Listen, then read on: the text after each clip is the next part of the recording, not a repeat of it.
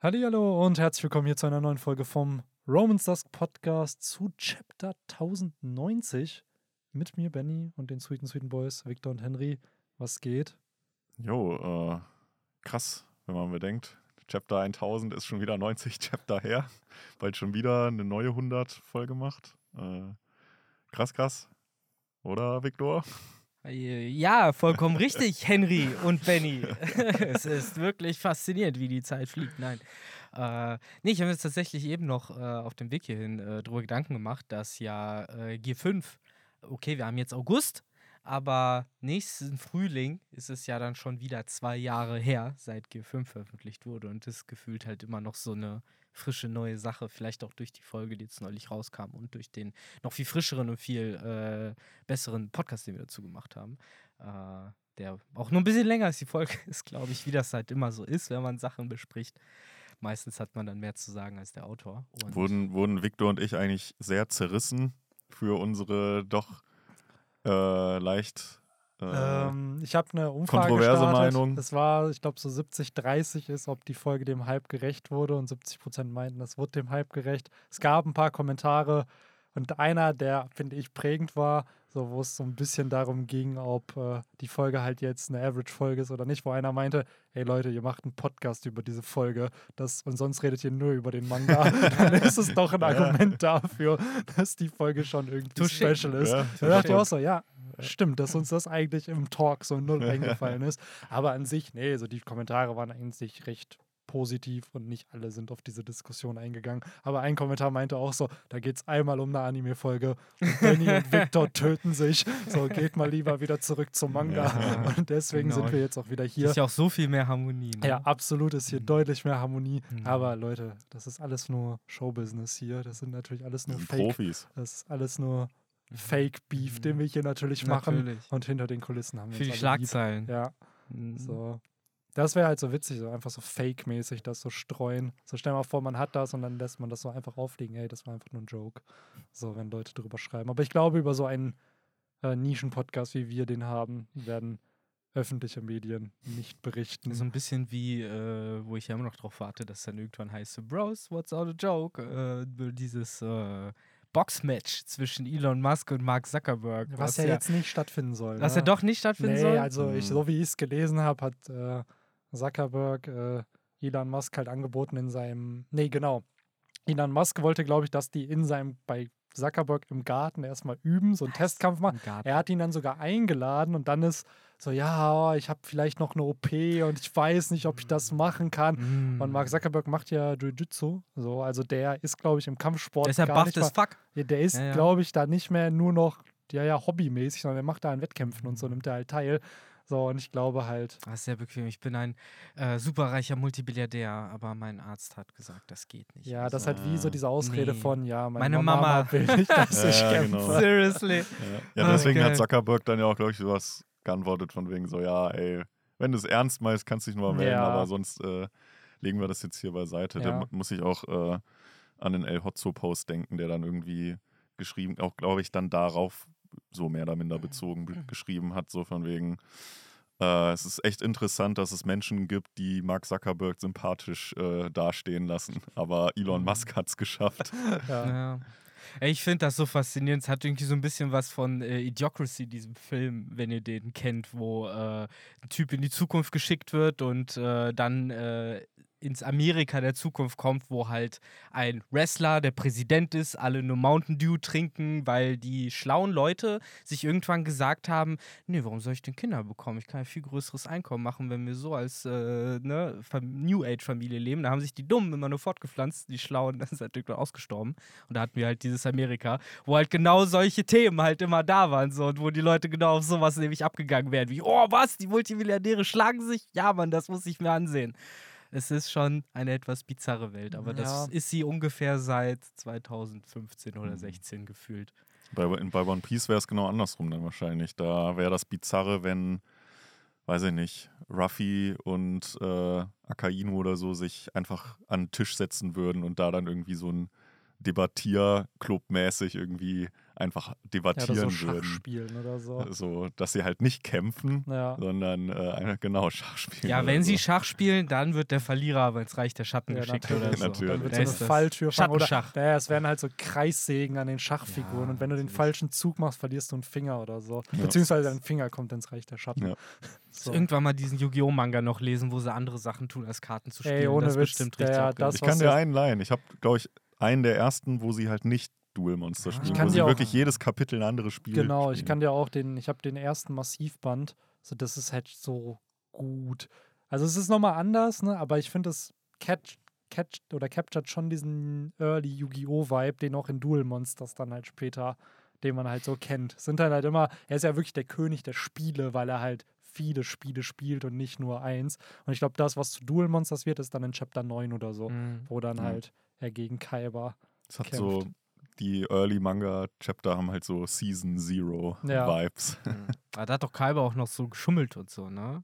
War er nicht so, hat er nicht so mehr oder weniger auch verloren, weil die weißen Drachen ihm nicht gehorcht haben oder sowas? Ne, der eine hat ihm dann, glaube ich, nicht, weil da genau. hat er, ich glaube, am Anfang hat er nur einen, den von Yugis Großvater gestohlen und dann gibt es ein zweites Duell später, wo er dann alle drei hat. So, also, weil der Manga ist schon ziemlich brutal. Also da mhm. gerade Season Zero Vibes sind so, ja gut, da wird halt einfach so ein Dude komplett angezündet, so, ja. weil ein Spiel ist irgendwie, da wird dem, glaube ich, so eine Alkoholflasche. Ja, das ist so. ja auch in dieser äh, Season Zero Abridged-Folge, ja. wird das ja auch. Äh, so, oder halt auch Mokuba will halt Yugi dann einfach töten, weil er halt äh, seinen Bruder halt besiegt hat. so, so. Und dann später äh, lädt Kaiba die dann ins Kaiba-Land ein und stellt sich heraus, dass Kaiba-Land einfach eine Todesfalle ist Natürlich. für Yugi und seine Freunde, weil er ihn ja blamiert hat und er in der Öffentlichkeit halt seinen Ruf wiederherstellen muss. Und dann äh, ja, dann ist da dieser Showdown, den wir dann aus Folge 1 kennen mit dem Duell, wo. Exodia. Ja, genau, wo er dann mit Exodia gewinnt. My grandpa has no pathetic cards. Ja. und so weiter und so fort. Ach ja, wer ja. kennt das nicht? Ähm, wo waren wir? Ja, wie ist denn das mit äh, Saturn? Hat der ja. pathetic cards in his deck? Der Grandpa. Ja, der hat auf jeden Fall Grandpa-Vibes. Er hat auf jeden Fall Grandpa-Vibes. Was für ein, was für ein Team wird man ihm geben? Der Saturn hätte halt so Karten wie. Ja, der, hätte die, der hätte diese. Wilder äh, Richter hätte er dabei. Ja, stimmt. Das könnte passen. Oder er hätte halt diese von äh, dem Lehrer da von Jaden. Mit diesem. Äh, der Ant antike Antriebs. Äh, Horo. Nee, mhm. der hatte doch so. So, so ein Sonnentheme. Dieser Helios. Genau, Helios, sowas. das war's. Ja, und mit dem Makrokosmos ja. und so. Ach Gott. Aber warum denn er gerade? Boah, keine Ahnung. Also der, war, der war so ein Alchemie-Dude irgendwie. Ja. Hm. Ja, er gut. müsste halt irgendein Wissenschaftstheme haben. Kann er nicht diese. Kann er nicht einfach Neo-Weltraum-Superhelden ja. kriegen? Ist ja, Saturn. Oder kann er nicht diesen. ja, doch, wobei, passt nicht dieser, wo wir immer gesagt haben, das ist Vegapunk, dieser Mad Scientist, irgendwie ja. diese Karte. kann er die nicht einfach auch kriegen? Weil er ist doch hier für Research und sowas mhm. verantwortlich. Ja, gut, aber die 40 Mal im Deck zu haben, ich weiß nicht, wie effektiv ja, Die hat er dreimal und dann halt mit komischen Fusionsmonstern, die auch alle einen Wissenschaftsbezug vielleicht haben. Mhm. Ja. Na gut. Aber Leute, wir müssen uns hier nochmal aufrichtig entschuldigen für den letzten Kapitel-Talk, wo wir ein bisschen in unserem One Piece Podcast hier falsche Secret Rares mm, gedroppt ja. haben bei Yu-Gi-Oh! Äh, was in welchem Booster Pack ist. Wir haben uns auf jeden Fall, kennt ihr das aus diesen äh, in Japan gibt es ja anscheinend diesen, diesen Brauch, dass sich äh, Geschäftsführer und so dann halt im Fernsehen mhm, sehr häufig genau. verbeugen, weil sie was falsch gemacht haben. Stellt euch das jetzt einfach wir vor. Wir stehen jetzt vor unserem Firmengebäude. Genau. Ja, wie wir hier in diesem Podcastraum sind. in Anzügen, ja, in den genau. feinsten Zwirn. Ja. Und uns dann so 17 Mal verbeugen für 17 Mal Ver Ja, oder wir sind eh schon so am Knien und dann so wie die Japaner so, so ne, sich so auf dem Boden äh, manchmal so verbeugen. Ja, stimmt. Ja. So das so, Kunasai. Also dafür, dass wir hier die Secret Rares aus diesen ersten Packs falsch gemacht. Mhm. Oder ja, falsch in Erinnerung haben, weil anscheinend war das alles Anekdoten, oder nicht alles, aber vieles anekdotenhaft einfach, was man oh. so in oh. Erinnerung hatte. Ja. Aber ich glaube mittlerweile, also ich kann es, glaube ich, auswendig aussagen. Ich ja, du hast sie mittlerweile auch alle gepult, nee, oder? Nee, habe ich überhaupt nicht. Ich habe, ich habe. Und jetzt können wir hier ein kleines Spiel machen und dann kommen wir auch tatsächlich zu dem One Piece Podcast. Okay. Also wer das nicht hören will, es gibt die nächsten zehn Minuten. Ja, oder so. fünf Minuten, zehn Minuten. Ich glaube, es geht ganz schnell. Ich habe hier die ersten Packs bis Pharaonic Guardian, habe mhm. ich mir hier. Und äh, ja, ihr könnt gerne. Ihr habt ja gesagt, ihr wollt es auswendig lernen. Ja, so jeder macht immer einen Pack. Ich kenne nur die von der, die jetzt halt aktuell nur aufgelegt wurden. Ja, okay, also, dann, da bin ich raus. Bei Pharaoh Guardian und so. Äh, können ja, ja, kurz raten, weil ich finde, ja. bei manchen war ich auch sehr überrascht, was die Secret Rares also Bei Legend sind. of Blue Eyes, da weiß ich es mittlerweile halt, das ist halt der dreihörnige Drache und Gaia der Drachenchampion. Das sind die Secret Rares. Safe. Alle anderen sind Ultra Rares. Weißer Drache, schwarzer Magier, Exodia und so. Ja. Bei Metal Raiders war es, glaube ich, der Torwächter, ne? yes. ne? Und der Tausenddrache. Genau, der Tausenddrache. Ja, wo wir, glaube ich, fälschlicherweise gedacht haben, das wäre der äh, schwarzköpfige Totenkopf, genau. Schwarze Totenkopf. Genau, ist aber dann auch eine Ultra Rare. Ne? Ultra Rare, genau. Ultra Rare. Metal Raiders aber, ne? Ja. Zusammen mit Dann Spell Ruler. Ja, das weiß ich auch. Das ist der Thundrache. Und äh, das ist dann doch dieser Nightmare Dragon noch, oder nicht? Der Schlangennachtdrache. Ja. Genau, sehr, der cool, sehr cooles Secret. Ja. Genau, aber der Thundrache ist halt richtig. Jo. Ja. Den will man haben. Und da haben wir ja letztes Mal gedacht, ja, Schlangennachtdrache ist in Legend of Blue ja. ja. aber in Wirklichkeit war er ein Spell Ruler. Dann Pharaonic Guardian, ich glaube, da ist die erste Karte. Nee, Pharaoh's Servant, oder? Äh, Pharaoh's Servant, sorry, ja, genau. Ja, Jinzo und Imperial Order. Yes, genau. genau. Dann Labyrinth of Nightmare. Ja, da bin ich jetzt raus. Ähm, ich meine, war das nicht das äh, Zwillingselfen? Yes, das ist eine. Ach, die sind Secret, okay, ja. krass. Es ist auf jeden was da drin ist, aber das ist nicht die Secret Rare, ist diese maskierte Bestie. Hm. Die ist, glaube ich, einfach. Das ist eine Fallenkarte, die zweite.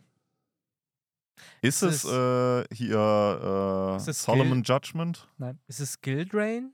Nein, es ist eine Karte, die es ist eine Karte oder eine Attacke, die Yugi auch mal, äh, die. Ach, Royal die magischen Zylinder, genau, ne? Ja, ja, genau, genau, genau. Da war ich auch überrascht, dass die Secret war, weil ich hatte die immer als Ultra Rare irgendwie. Und oh, Verwechslungsgefahr, nicht diese komischen Hüte, nein, sondern nein, nein, die zwei Zylinder, die, zwei die so Zylinder Angriff mit, umleiten. Da der Angriff, der genau.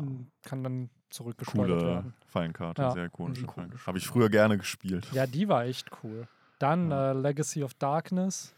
Das ist schon eins der Sets, was dann nur auf Englisch war. Das war in dem Reprint-Set aber auch, ne? also das in diesem nicht, kleinen, oder? Nee, das war nee, Dark Crisis. War das war Dark Crisis. Legacy of Darkness, wie sah denn der Yugi da aus? Ja. Und mit nee, wie soll er denn aussehen?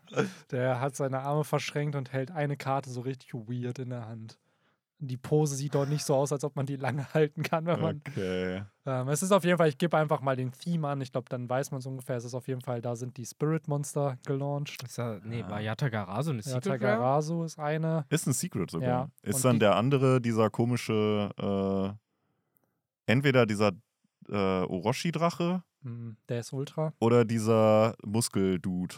Mm, Hinokagotsuchi.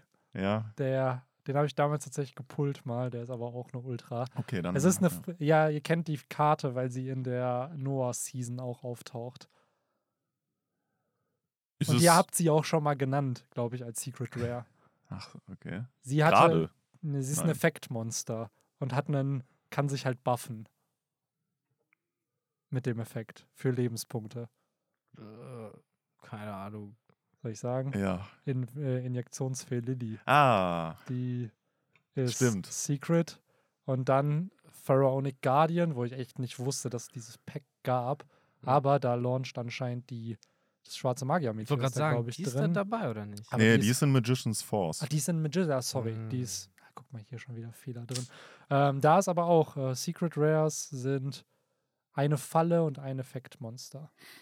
Bei Pharaonic Guardian weiß ich sogar, wie der Yugi aussieht. Das ist gelb, das Booster, oder? Ja, Und genau. der Yugi, da sieht man die Hände nicht, der genau, steht da einfach nur so ganz stoisch. Nur, genau.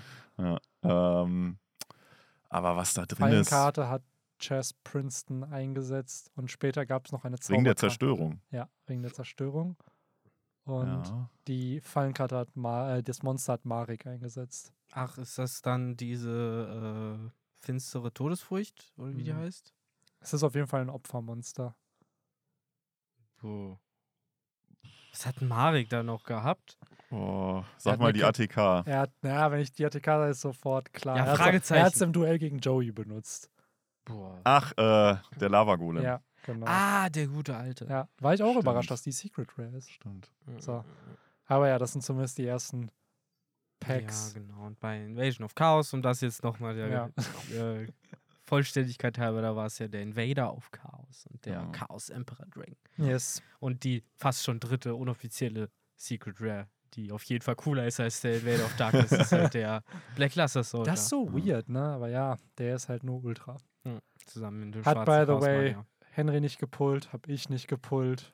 Ähm, Victor ja. auch nicht. Aber den schwarzen Chaos Magier hast du Aber gepult. dafür den Dark Magician of da Chaos. Ich neulich gehört, dass der gebannt ist sogar. Oder gebannt war zwischenzeitlich, weil er für irgendwelche OTKs äh, abused wurde. Den habe ich damals in meinem allerersten Pack gezogen und deswegen war es schön, ihn in diesem mhm. Reprint-Set dann nochmal zu kriegen. Genau, voll. Aber so viel zu Yu-Gi-Oh! Nach 15 Minuten kommen wir gern zu One Piece. Ja. Äh, für die Leute, die jetzt wieder hier geskippt haben, hallo, willkommen zurück.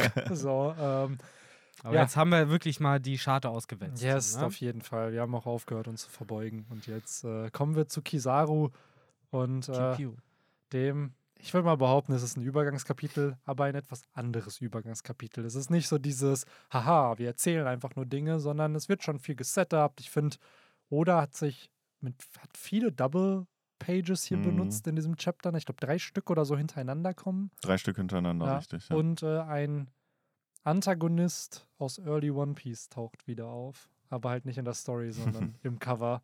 Und ich glaube, das hat uns alle irgendwie ein bisschen überrascht. Ja, ja. und ich habe es äh, eingangs, also vor dem Podcast gesagt, auch irgendwo gefreut, weil ich fand, Captain Black war einer oder definitiv einer der cooleren Charakter in, in dem äh, Grand Line, ähm, in der East Blue Saga. Und ja, es hat uns, du hast, du hast es richtig gesagt, auch ein bisschen verwundert, weil wann ist der das letzte Mal irgendwie aufgetaucht? Ob es jetzt Story oder ähm, Cover Story ist. Aber ja, ganz cool gemacht mit den, mit den Katzen natürlich. Er hat ja auch dieses Katzen-Theme so ein bisschen mhm. immer gehabt. Die Black Cats, ne? Und scheinbar liest er da irgendwas mit Heritage, Heritage. Ja, klar, er lernt halt, wie man sich äh, irgendwelche äh, Erbschaften erschleicht, so wie er es mhm. ja versucht hat schon immer. Ja. Ja, ja er sucht, glaube ich, nach der nächsten Familie, wo er so tun kann, als ob er tot wäre. Ja, aber das ist halt die von, Re äh, wie hieß sie? Rebecca? Nee. Ähm, nee, Rebecca war was anderes, war das Rosa. Äh, Kaya. Kaya. Ja. Oder aber das ist halt das. Aber im Kanon sitzt er doch noch hinter Gittern, oder? Ist er ja, Im Fuß. Kanon hat keiner eine Ahnung, was mit dem passiert ist, weil die Marine ist ja nicht nach, nach, nach ah. Syrup Village gekommen. Niemand weiß ja das, was an diesem Morgen passiert hat ist. Hat er einfach K.O. gehauen ja. und dann ja, da liegen stimmt. gelassen. Im Anime gibt es eine Filler-Szene, das ist nachdem Ruffy sein Kopfgeld kriegt. Da siehst du auch einen Don Creek und auch genau, einen Captain Black. Kannst du, siehst du, wie die drauf reagieren. Da ist er aber, glaube ich, nicht gefangen. Aber es ist generell, weil auch dieser Kampf wurde ja, das hat ja Oda schon recht early immer eingeführt, dass Ruffy nicht den Credit für alles bekommt, weil es wurde, der hat ja keinen Credit bekommen, dass er Captain Black besiegt hat, ja. weil er ja noch vermeintlich tot ist. Vielleicht wird er deswegen auch nicht gefangen genommen, weil die halt nicht wissen, dass er überhaupt noch lebt. Ja. Wird sich eigentlich gut bei der CP9 machen. Ja, safe. Style. Ja, warum nicht? Er hat ja schon sein, sein wie heißt der, der so Shadow Step-mäßig. Was ist denn das? Ist ja praktisch ein Orkankick mit dem. Ja, wie heißt der? Der hat doch hier so Todesbuckel. Ja, der ist es doch auf Deutsch. So. Ähm, aber ja, keine Ahnung, irgendwie. Ähm, einziger Fun-Fact, den man noch zu diesem Charakter halt kennt, ist ja, dass äh, Captain Morgan, da war ja noch nicht Captain, aber der war, der ja hypnotisiert wurde, um dann den Fake Captain Black gefangen zu nehmen. Und daraufhin wurde dann, welche Position auch immer dann damals Morgan hatte, dann hat er halt sozusagen. Mhm. Ja, die Story könnt ihr in aller Breite auch bestimmt im Bender Podcast Band 4 oder 3, 4, 5, irgendwie so um den Dreh. Ja, recht early. In einem von denen ist das bestimmt enthalten, das hat sich Benny bestimmt nicht nehmen lassen. Absolut nicht. Das schon Absolut voll nicht. im Vollsten zu zitieren. Yes. Weil es ja auch hinpasst. Ja, aber genau. an sich äh, trotzdem mal schön irgendwie die alten Antagonisten sein. Mann, vielleicht auch, let's be real, die Netflix-Serie kommt jetzt. Vielleicht mhm. sehen wir ja auch beim nächsten Mal einen Don Creek mal wieder oder auch einen Arlong in der Cover-Story, weil wann sonst will Oda die nochmal verwerten. Ja. Captain Black ist sogar realistisch und einfach zu besetzen in der Realserie. Musste mir eigentlich nur diese Messerhandschuhe ja, geben. Ja, den gab es ja schon. Der wurde ja mehr oder weniger schon von Elijah Wood in SimCity gespielt. In hm. Sin City. da hast du den ja gehabt, der irgendwie auch so ein wahnsinniger Dude mit Brille und irgendwie so Klauen oder, oder Messern, mit denen er Leute mit seinen Scherenhänden. Ja. So. ja.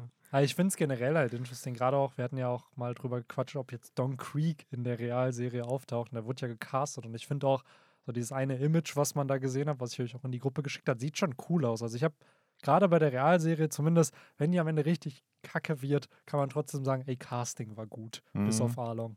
So, ja. Wobei bei Arlong wahrscheinlich auch mehr einfach das Kostüm, das Make-up. Ja, ich glaube auch die Größe tatsächlich. Er mhm. ist halt irgendwie genauso groß wie Ruffy und im Manga ist er halt zweimal so groß. Das ist halt Größe ist ja immer so ein ja. Faktor, um halt irgendwie. Das ist halt schwierig, ne? Ja, safe. Ja, bin ich auch gespannt, wie sie es bei Du Flamingo lösen. Aber gut, Falls ob sie jemals so weit kommen. ja, in Season 3 dann irgendwann, wenn, wenn dann die Gorosei auf äh, Mary Joa gezeigt werden. Ja, sonst halt mit dem Gandalf-Trick aus Herr der Ringe, ne? Schön mit Perspektive spielen, damit die Hobbits kleiner Das ist es halt hier. Ja. Bei Green Mile haben die das ja auch sehr, sehr viel gemacht mit Michael Clark Duncan. Immer von unten schön gefüllt, damit der Dude halt, der ja eh zwei Meter groß war, aber dann halt noch größer irgendwie wirkt, ne? mhm. ne? So. Kann man, glaube ich, schon viel im Schnitt machen. Daher. Ja, oh ja, aber Chapter. Wollen wir hin? 1090. Wollen wir reinspringen? Erstmal muss man ja sagen, äh, wir haben ja was gecallt, was hier direkt auf der ersten Seite eintrifft. Und zwar, äh, hey, Ruffy hat Dorf eine Verbindung zu den fünf Weisen, der wird denen jetzt bestimmt irgendeine dumme Ansage geigen. Und genauso ist es ja gekommen. Es kam erstmal direkt der klassische Satz, hey Leute, ich werde König der Piraten, was die ja noch nicht äh, persönlich von ihm gehört gehabt haben. Also das war schon mal ein wichtiges, wichtiger Aspekt, der passieren musste. Und dann natürlich hat sich Oda nicht nehmen lassen, auch da ein bisschen Comedy noch einzubauen. Äh, denn ja, die fünf Weisen äh, lassen sich dann auch direkt auf so ein Casual-Gespräch ein. So, ja, wie geht's dir denn? Fehlt euch was? So, und da sagt der Nico Robin, nachdem Ruffy da durchaus sehr auskunftsfreudig ist, ja direkt so, hey, mach mal hier jetzt aus und so. Die fragen dich aus, die wollen unseren Status wissen. Und mhm. äh, ja, die Stimme ist auch direkt den fünf Weisen aufgefallen. Mhm. So, ah, das wird doch bestimmt die Nico Robin sein.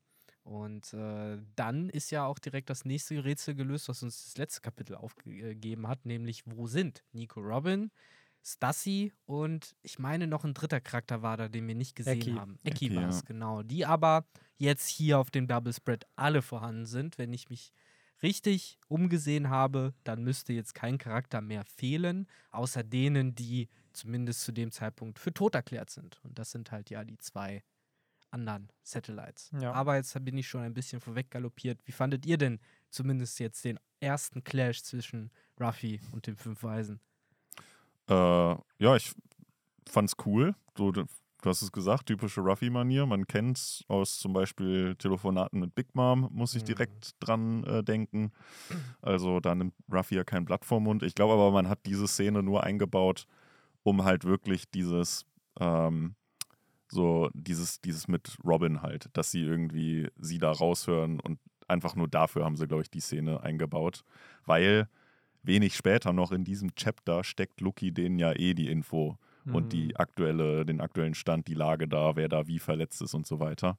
Das steckt Lucky denen ja eh. Von daher hätte es diesen, diesen Misstritt von Ruffy ja gar nicht mal gebraucht. Nee, nee, ich glaube auch, dass das viel mit Robin hier zu tun hat, ne? dass die halt wissen, ah, die ist noch am Leben, was nach Wano ja eigentlich klar sein sollte, weil die CP0 es nicht geschafft hat, sie zu töten oder gefangen zu nehmen. Und gleichzeitig, ja, weiß ich halt auch nicht. Es wirkt für mich halt so, als ob hier so ein bisschen auch dieser Clash von Robin mit den Gorosei ein bisschen aufgebaut wird, weil Ruffy hat jetzt das erste Telefonat verkackt. So, der hat es halt nicht gut hinbekommen, was ja auch. Fünf Weißen 1, Ruffy 0, ja. muss man sagen. So, jetzt haben die halt so, wie, du, wie Victor schon richtig gesagt hat, die haben es ja richtig diplomatisch gemacht. So, ey, alles okay bei euch, wer, wer ist denn bei euch so da, da? Und Ruffy ist da so, ja, ja, ey, bei uns ist es und fängt dann an zu reden. Mhm. Und Robin ist da, glaube ich, schon deutlich kalkulierter.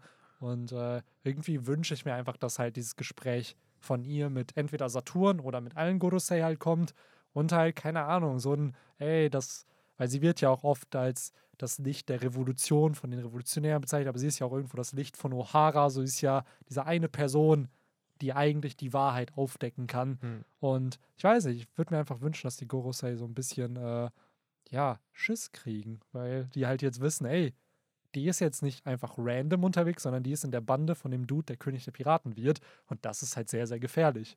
Richtig, mhm. da wird auf jeden Fall was zusammengebraut von Oda, wie du halt richtig äh, hier schon erkannt hast, wie auch Henry gesagt hat, dass das halt wahrscheinlich ein Vehikel war, damit eben die fünf Weisen Robin thematisieren können und jetzt halt sagen können, aha, die ist da schon wieder.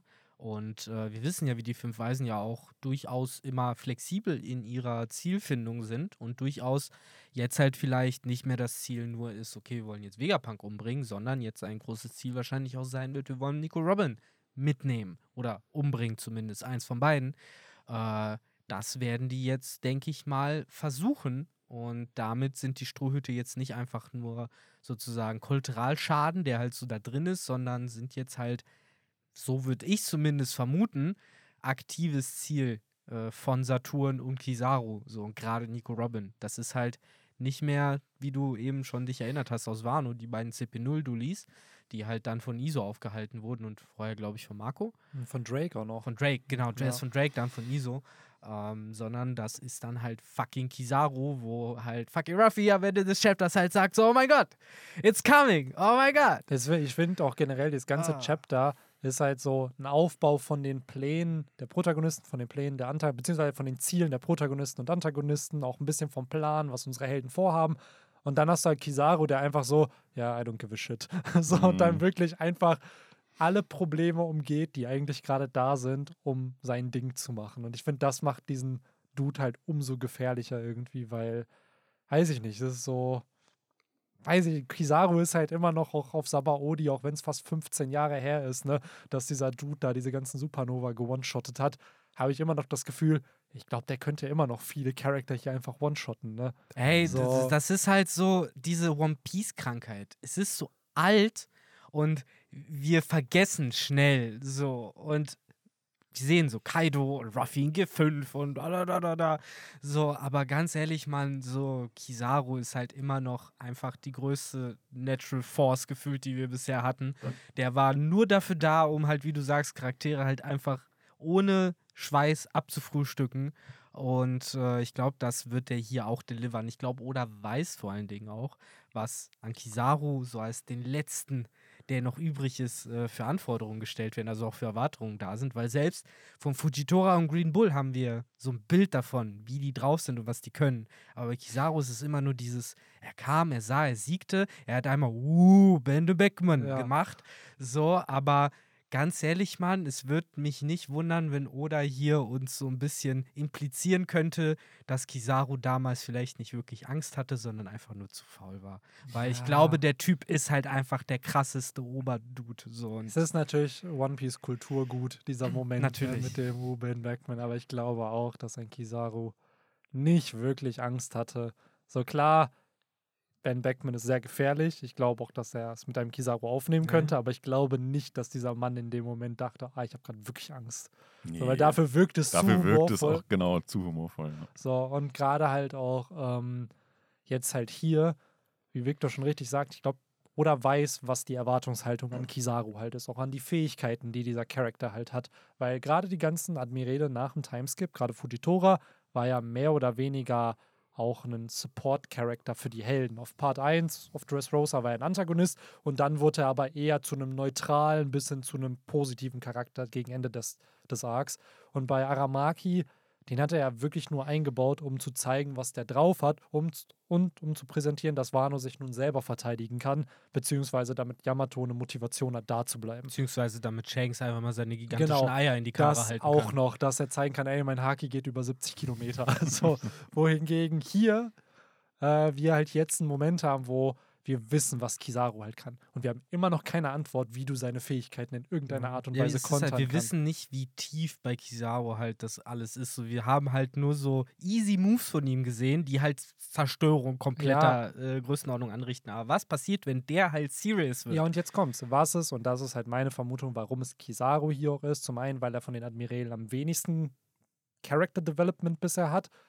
Und ich glaube, weil Oda jetzt das Awakening von der Logia auch mal präsentieren will. Weil wann will, welcher andere Logia-Charakter außer einem Admiral bietet sich halt für die Story irgendwie an? Was aber auch dann zeigt, ey, Kizaru macht Serious, weil diese Fähigkeit setzt er halt sonst eigentlich nicht ein. Mhm. Ja, so. Die Frage ist, wie das dann aussehen wird, ne? Ja. Das äh, Awakening bei so einer Lightning Frucht. Jetzt ist diese Frage, mit welchem ja, bei Konzept. Licht, Lightning oder Thunder ist ja, ja gut, Licht. Es ist halt die Frage, mit was für einem Konzept oder halt gehen will. Gerade wenn man sich an vielen anderen Manga und Anime so orientiert, was gibt's halt, was sind so Upgrades von Fähigkeiten. Und in meinem Kopf ist gerade bei Logia, entweder ist es halt dieses wirklich, was wir alle schon vermuten, du verwandelst die Umgebung, wie auch alle anderen Paramezia-Früchte auch, so in das, was du bist. So. Das heißt, etwas wird für immer hell, so wie auf Ines Lobby. Der Growdown-Effekt. Ja, so genau. So, ist es halt immer Helligkeit. Oder wirklich, der kann dich blind machen damit, whatever. Aber das, das könnte er. Wäre meine erste Vermutung gewesen, wenn alles zu Licht wird egal wo du hinsiehst, so es ist hell, es ist zu hell. So. Dann siehst du halt einfach nur die Marine, wie sie so Sonnenbrillen aufsetzt. Ja, ja, ja, so. ja ich setze so alle ja, Sonnenbrillen bereit machen. Das ist wie in der Spongebob-Folge, wo Thaddeus da äh, mit allein, wo er da halt in diesem komplett weißen Mehr oder weniger. Ja, und das ist nämlich die zweite halt Vermutung. Oder es ist halt dieses Jujutsu Kaisen-Ding von du entwickelst eine Sphäre, einen Raum, wo du deine Leute trappst in deinem Element und dann kämpft man da drin, sodass du mhm. gefühlt deinen Feldpower-Bonus aktivierst, also deine Feldzauberkarte. Also im Endeffekt so. dann das, was. Und Lore muss es ja immer andersrum machen. Das ist, mal, das ist aber weird, weil Lore läuft das ja andersrum. Lore kann ohne Awakening den AOE-Effekt machen, mhm. wo er seine Domäne aktivieren kann. Aber wenn er awakened, kann er das machen, was die Logias von Natur aus können, nämlich stumpf gesagt, seine Faust mit seinem Element coden. Ja, genau. So, während bei die Logias müssen sie andersrum machen. Die können das schon, aber wenn sie awakenen, dann können sie das, was Law eh schon kann. Ja, und das Laws ist. Frucht ist halt komisch. Ja, Laws, Mann, Laws Frucht ist sieben Teufelsfrüchte in einer. Ja. Das ist halt, wenn man das mal runterbricht, da frage ich mich auch echt, oder wie, oder im Kreativprozess sich gesagt hat, ja, das ist cool, das nehme ich. Das nicht die heißt nicht umsonst OP, OP. Ja, deswegen. Ja. ja. die passt vor allen Dingen nicht in dieses Konzept, weil die OP-OP-Nomie halt von Natur aus ein Area of Effect hat. So, aber eigentlich das Awakening dafür da ist, um ein Area of Effect Effekt zu geben. Du kannst Dinge teleportieren, du kannst Blitze erschaffen, ja, ja. du kannst die andere unsterblich machen, du kannst Leute zerschneiden, du kannst Persönlichkeiten tauschen. Das ist so Weiß ich nicht. Das wäre ja wirklich Early One Piece, wären das alles einzelne Teufelsfrüchte. Vermutlich. Aber gerade bei diesem Awakening-Ding, weil es wirklich hier dazu kommt, wird es auch was sein müssen, glaube ich, was uns überrascht, weil Oda ist eigentlich sehr gut mit diesem Erwartungsspiel. Man hat Erwartungen, was passiert und Oda reverse die halt irgendwie und spielt halt damit und zeigt halt, ey, vielleicht habt ihr irgendwo recht, aber ich mache es auf eine ganz andere Art und Weise. So, und gerade bei Logia Awakenings, weil man fragt sich ja immer spätestens nach dem Timeskip, als es Rüstungshaki dann gab oder Ruffy Rüstungshaki konnte, ja gut, Logia-Nutzer sind jetzt kein Problem mehr, weil jetzt kannst du die greifen, jetzt kannst du den Schaden zufügen. Und dadurch, durch so ein Awakening, würdest du da ja nochmal wieder zeigen, warum vielleicht Logia-Früchte wirklich die mächtigsten Teufelsfrüchte sein können, wenn du mhm. diese Fähigkeit halt beherrschst. Mhm. Man sieht ja auf jeden Fall hier schon mal, und das hat nicht mal was mit seinem Awakening zu tun, dass er halt der Einzige ist, der halt da in diese Kuppel reinkommt. Ja, easy, ne? Ja. Der kommt natürlich die Laserbarrieren sozusagen hindurch, weil der halt selber aus Licht ja. gemacht ist, ne? Das ist schon genau. ziemlich geil, äh, ziemlich geiles Detail. Aber da kommen wir auch noch ja. hin. Lasst uns jetzt nicht direkt äh, mit Kisarus Lichtgeschwindigkeit durch das Kapitel äh, beamen, äh, sondern vielleicht eher Ruffys Gemächlichkeit an den Tag legen und erstmal eine Runde futtern zusammen yes. mit Bonnie weil ich finde den Dub Double Spread auch geil, wo ja. man die ganze Truppe, wirklich die ganze, ganze Truppe mal sieht. So, das hat so fast schon was von einem Color Spread, so mit wirklich auch verschiedensten Charakteren, seien es halt eben diese Stellas, die Strohhüte, dazu halt eben noch Kaku und Eki, äh, Kaku und Eki, Mann, ich, ich ziehe die Namen zu. Eki und Lucky, so rum. Äh, und äh, dann hast du halt noch Stassi dazwischen und eben Jerry Bonnie. Irgendwie eine coole Kombo. Ja, ich Aber selbst da bist du schon ein bisschen zu weit gesprungen, wenn man ehrlich ist. Ja. Weil auf der ersten so? Seite sind eigentlich noch zwei Sachen, die ganz interessant sind. Zum ja, einen halt, das dass man äh, Vivi morgens und Warpool sieht. Oh ja, stimmt. Jetzt, jetzt äh, schießt mir in den Fuß, dass wir viel zu lange vor dem Podcast schon darüber geredet haben und ich halt ihnen gedacht habe, das wäre schon abgefrühstückt. Ja, ach Victor, das passiert uns doch jede Woche. Ja. Aber ganz interessant halt, dass die da halt mithören. Ne? Ich glaube, auch das baut Oda nicht umsonst ein dass gerade Vivi das irgendwie mhm. mitbekommt. Ich finde auch morgens, der sieht so aus, diese Begeisterung in diesem Gesicht ist halt so, wie wenn wir neue News kriegen mhm. für irgendwas. So, oh, was haben sie gesagt? Mhm. Aber gleichzeitig auch so dieses äh, mit offenem Mund, so, ne, er sagt ja wortwörtlich so, what the heck, what's going on? Ja, so, ne? absolut. Also, Ach, keine Ahnung, ich glaube, dieser Mann, dieser Mann wird äh, bis zum Ende von One Piece in Rente gehen, von den News, die er verbreiten kann, von dem, was in diesem Universum jetzt noch mm. bald passieren wird. Der wird mehrere Bücher schreiben können. Wahrscheinlich. Am Ende tut er auch so, ich bin dafür verantwortlich, dass Stroh Ruffy so bekannt ist. ja, safe. So. Er wird die Memoiren schreiben. Ja. am Ende ist er der TK. ja, am Ende ist er der TK, aber halt dann mit so ein bisschen, er erzählt halt wirklich diese die Clickbait-Titel, die stellt er dann als Wahrheit dar. So dieses ja. Ruffy ist wirklich der, der Big Mom töten wollte auf, auf Whole Cake Island. So. Die, die Tag 24-Version ja. so gesehen. Ja, und dann halt das zweite, äh, was ich noch ansprechen wollen würde, ist halt, äh, Benny hat es ja vorhin schon einmal angesprochen, wir kriegen die Ziele von beiden Parteien äh, hier mitgeteilt. Und den Anfang macht hier so gesehen die gegnerische Seite, will ich sie jetzt mal betiteln. Äh, Saturn nennt hier die drei Dinge, die unbedingt laut äh, ihm, äh, laut Weltregierung geschützt werden müssen. Und direkt mal der erste hat mich gewundert, tatsächlich sogar, muss ich sagen. Yorks Sicherheit, weil da dachte ich halt wirklich so, komm, die lassen sie halt krepieren. Aber sie hat ja so ein bisschen, glaube ich, im letzten Chapter auch, ja, so, so ein bisschen halt denen mitgeteilt, ob es jetzt gelogen war oder nicht, aber dass sie halt wichtig ist, ohne die geht es halt nicht, dass sie da die Mother Flame äh, kreieren oder wieder kreieren können. Er spricht ja hier sogar explizit aus, dass sie York deshalb brauchen, weil äh, sie als zweites Punk Records brauchen und Punk ja. Records mhm. können sie ohne York nicht äh, aufmachen. Das, genau. Deswegen brauchen sie York. Ja. Richtig. Und das dritte ist halt, wie gesagt, die Mother Flame. Die drei, äh, oder beziehungsweise die Power dazu, die ja. zu kreieren. Und das ist ja so ein bisschen, als ob es bestätigt ja mittlerweile mehr oder weniger, dass es halt das ja, der Treibstoff oder das Gadget ist, damit man die aktivieren kann, was so ein bisschen erklärt, warum es nicht regelmäßig eingesetzt wird, sondern mhm. wahrscheinlich wurde den einmal der Button gegeben, so ey, du kannst einmal benutzen und jetzt halt nicht. Und wenn dieser Arc positiv endet, was wir ja noch nicht wissen, dass er es tun wird, dann kann es vielleicht sogar sein, dass die Weltregierung nie wieder so eine Mother Flame einsetzen kann. Aber Cola ist es scheinbar nicht der nee. Treibstoff. Ich bin aber Wie echt wir hier ja auch in diesem Chapter äh, irgendwo ja. sehen, dass äh, Vegapunk sehr verwundert. Das hat mich sehr gefreut, diese ja. Stelle. Aber da kommen wir später zu.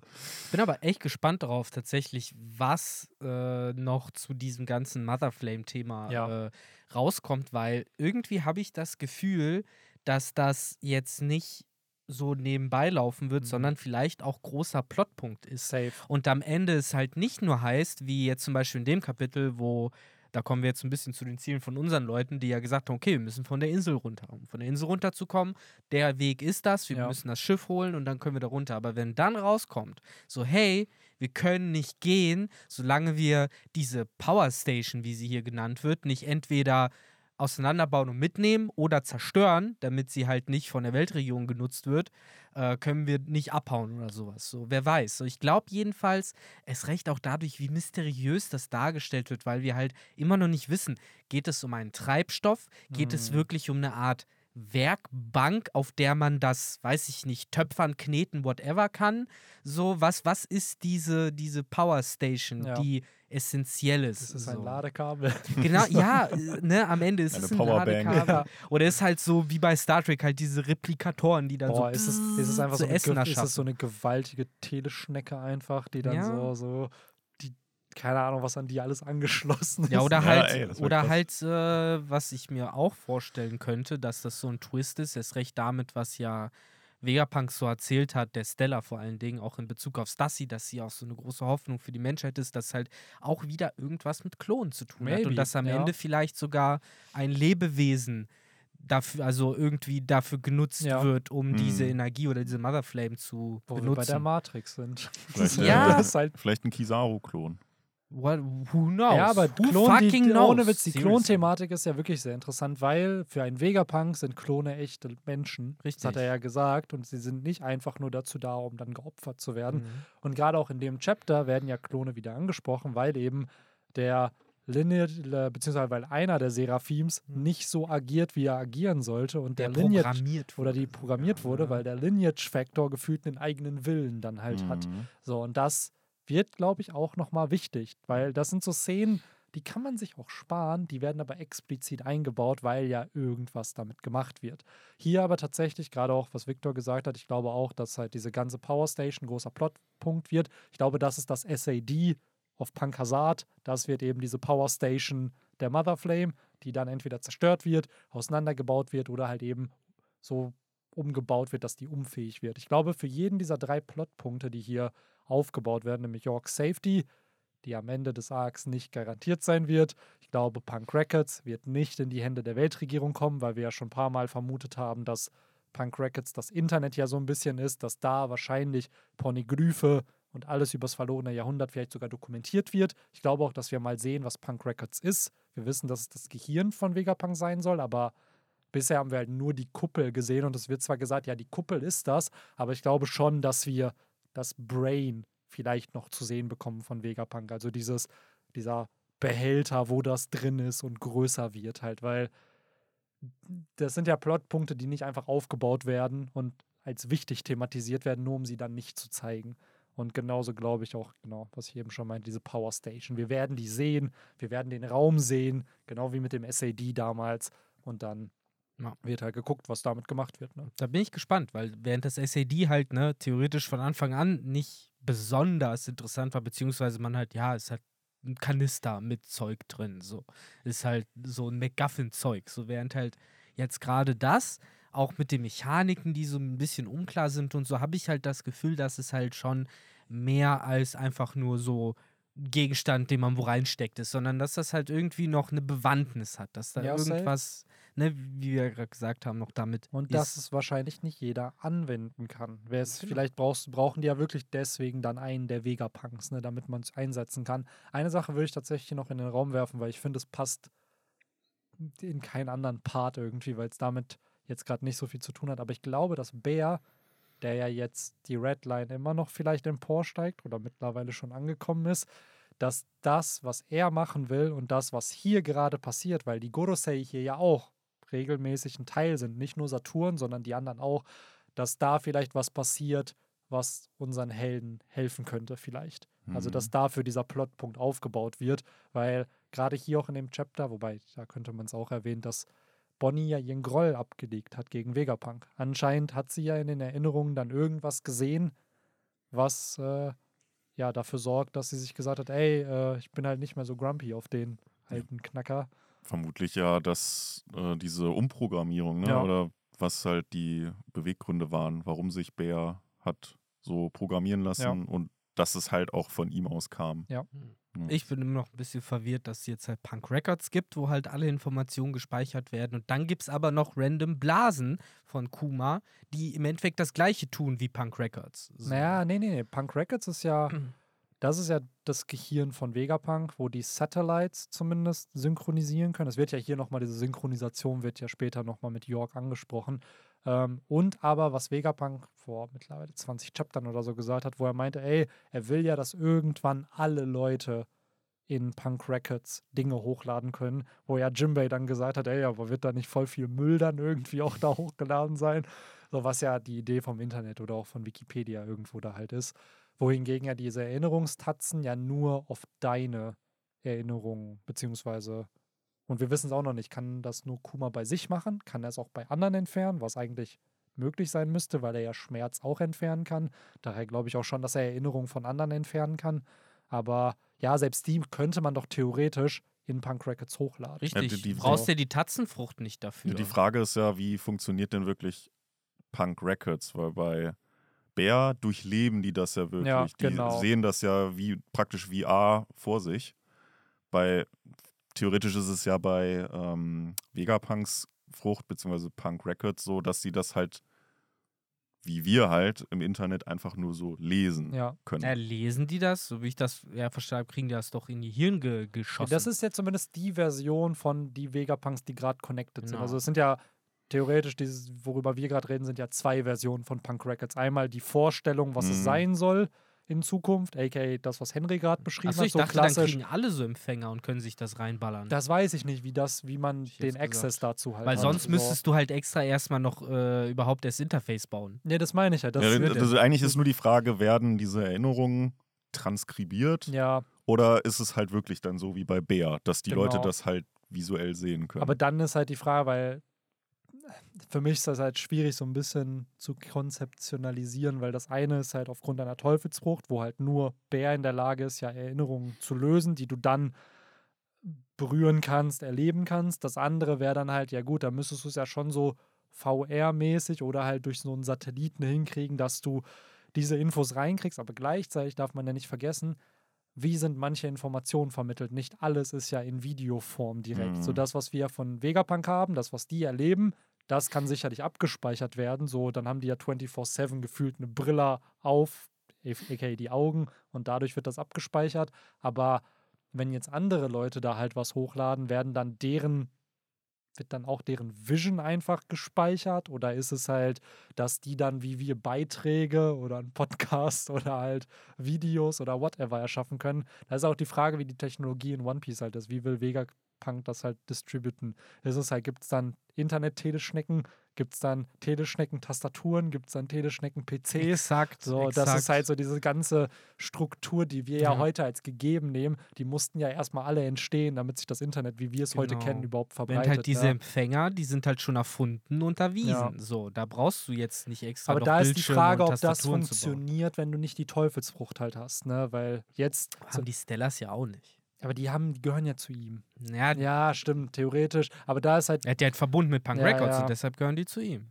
Ja, ist halt interessant, ne? Weil ich glaube, Punk Records, auch generell, warum Vegapunk eine Teufelsfrucht hat, ist einfach nur wegen Punk Records, damit ja, das funktioniert. Weil alles andere kannst du erklären durch, ey, er ist einfach mega smart, mhm. aber dieses Plot-Device funktioniert halt nur mhm. mit einer Teufelsfrucht. Sei, sei es wie sei, ich fand es einfach nur ein bisschen seltsam, dass wir halt irgendwie so sehr vermischte Konzepte halt haben von diesem. Mhm. Du hast halt nicht nur Punk Records, um Informationen zu speichern, sondern jetzt auf einmal auch ne, diese Blasen, die auch zum Inform Informationsspeichern da sind.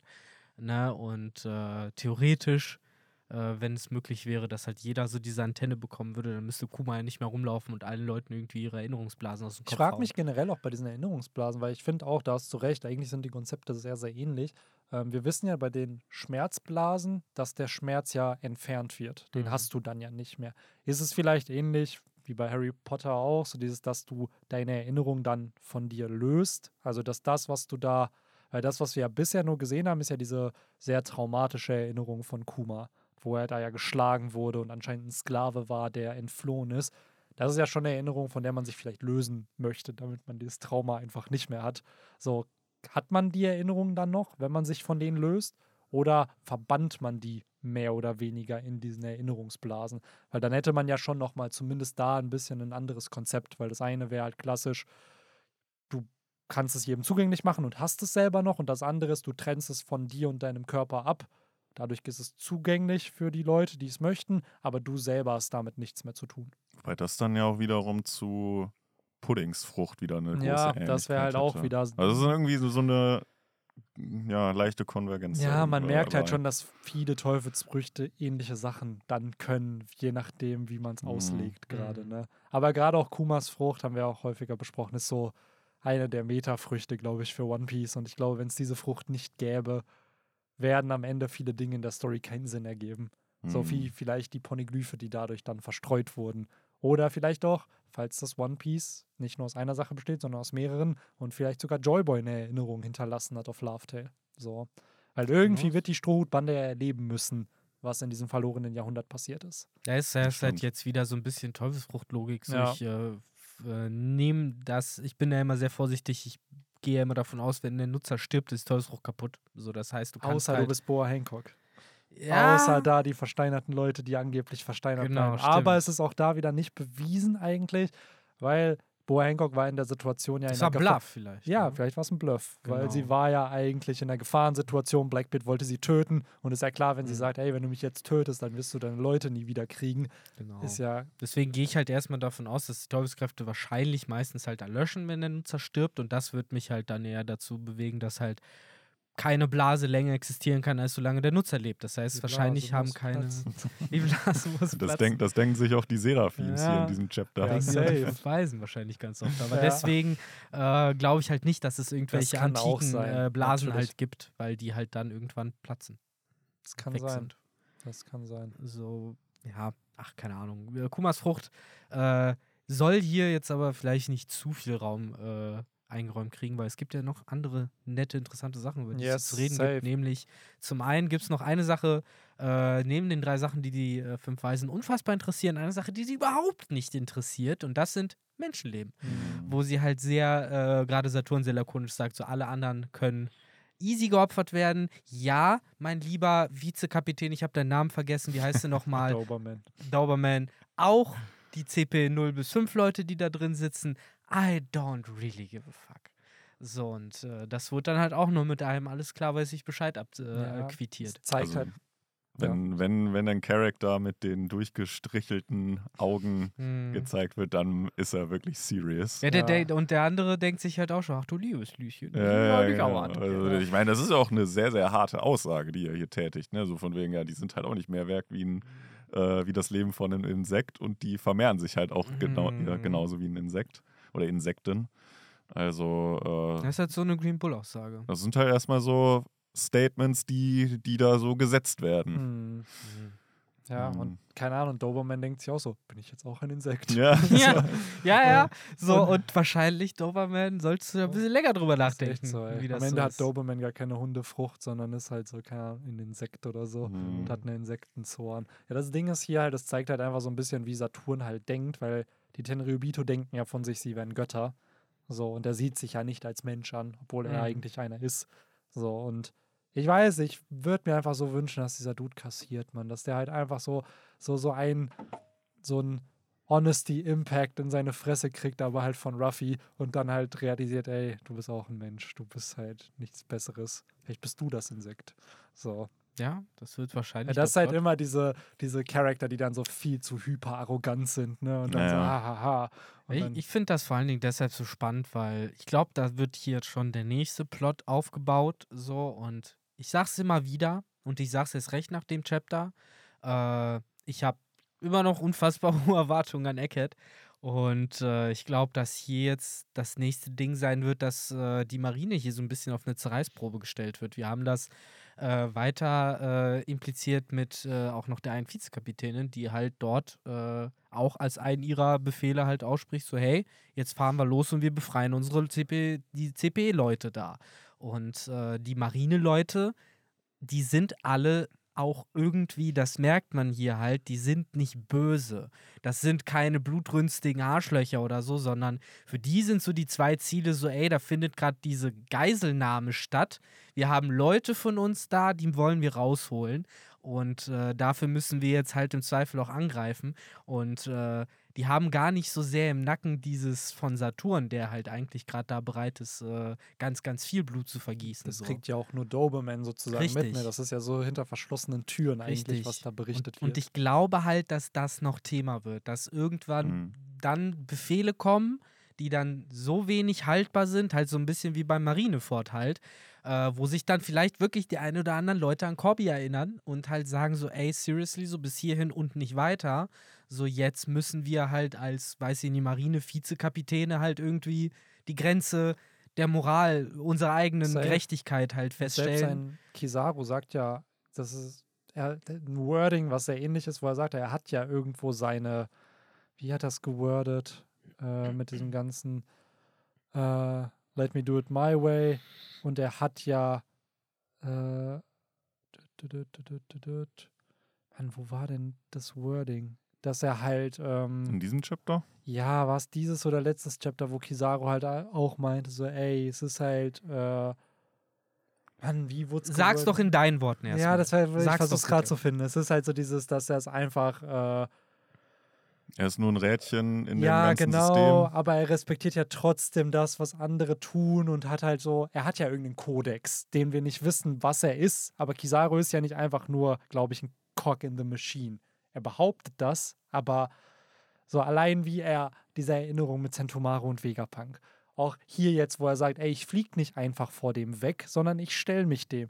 Ja, aber wäre es nicht smarter wegzufliegen, weil da musst du ja nicht gegen ihn kämpfen. Es so, gab, das ist ja. Mann, ich, es, ich nehme jetzt die fünf Minuten. Es gab eine Szene äh, in einem anderen Manga, äh, bei Hunter x Hunter, um genau zu sein, die ist äh, in meiner Erinnerung so einer meiner Top 10 Moments im Manga History so und auch für einen anderen Kumpel von mir so. Das wird regelmäßig zitiert.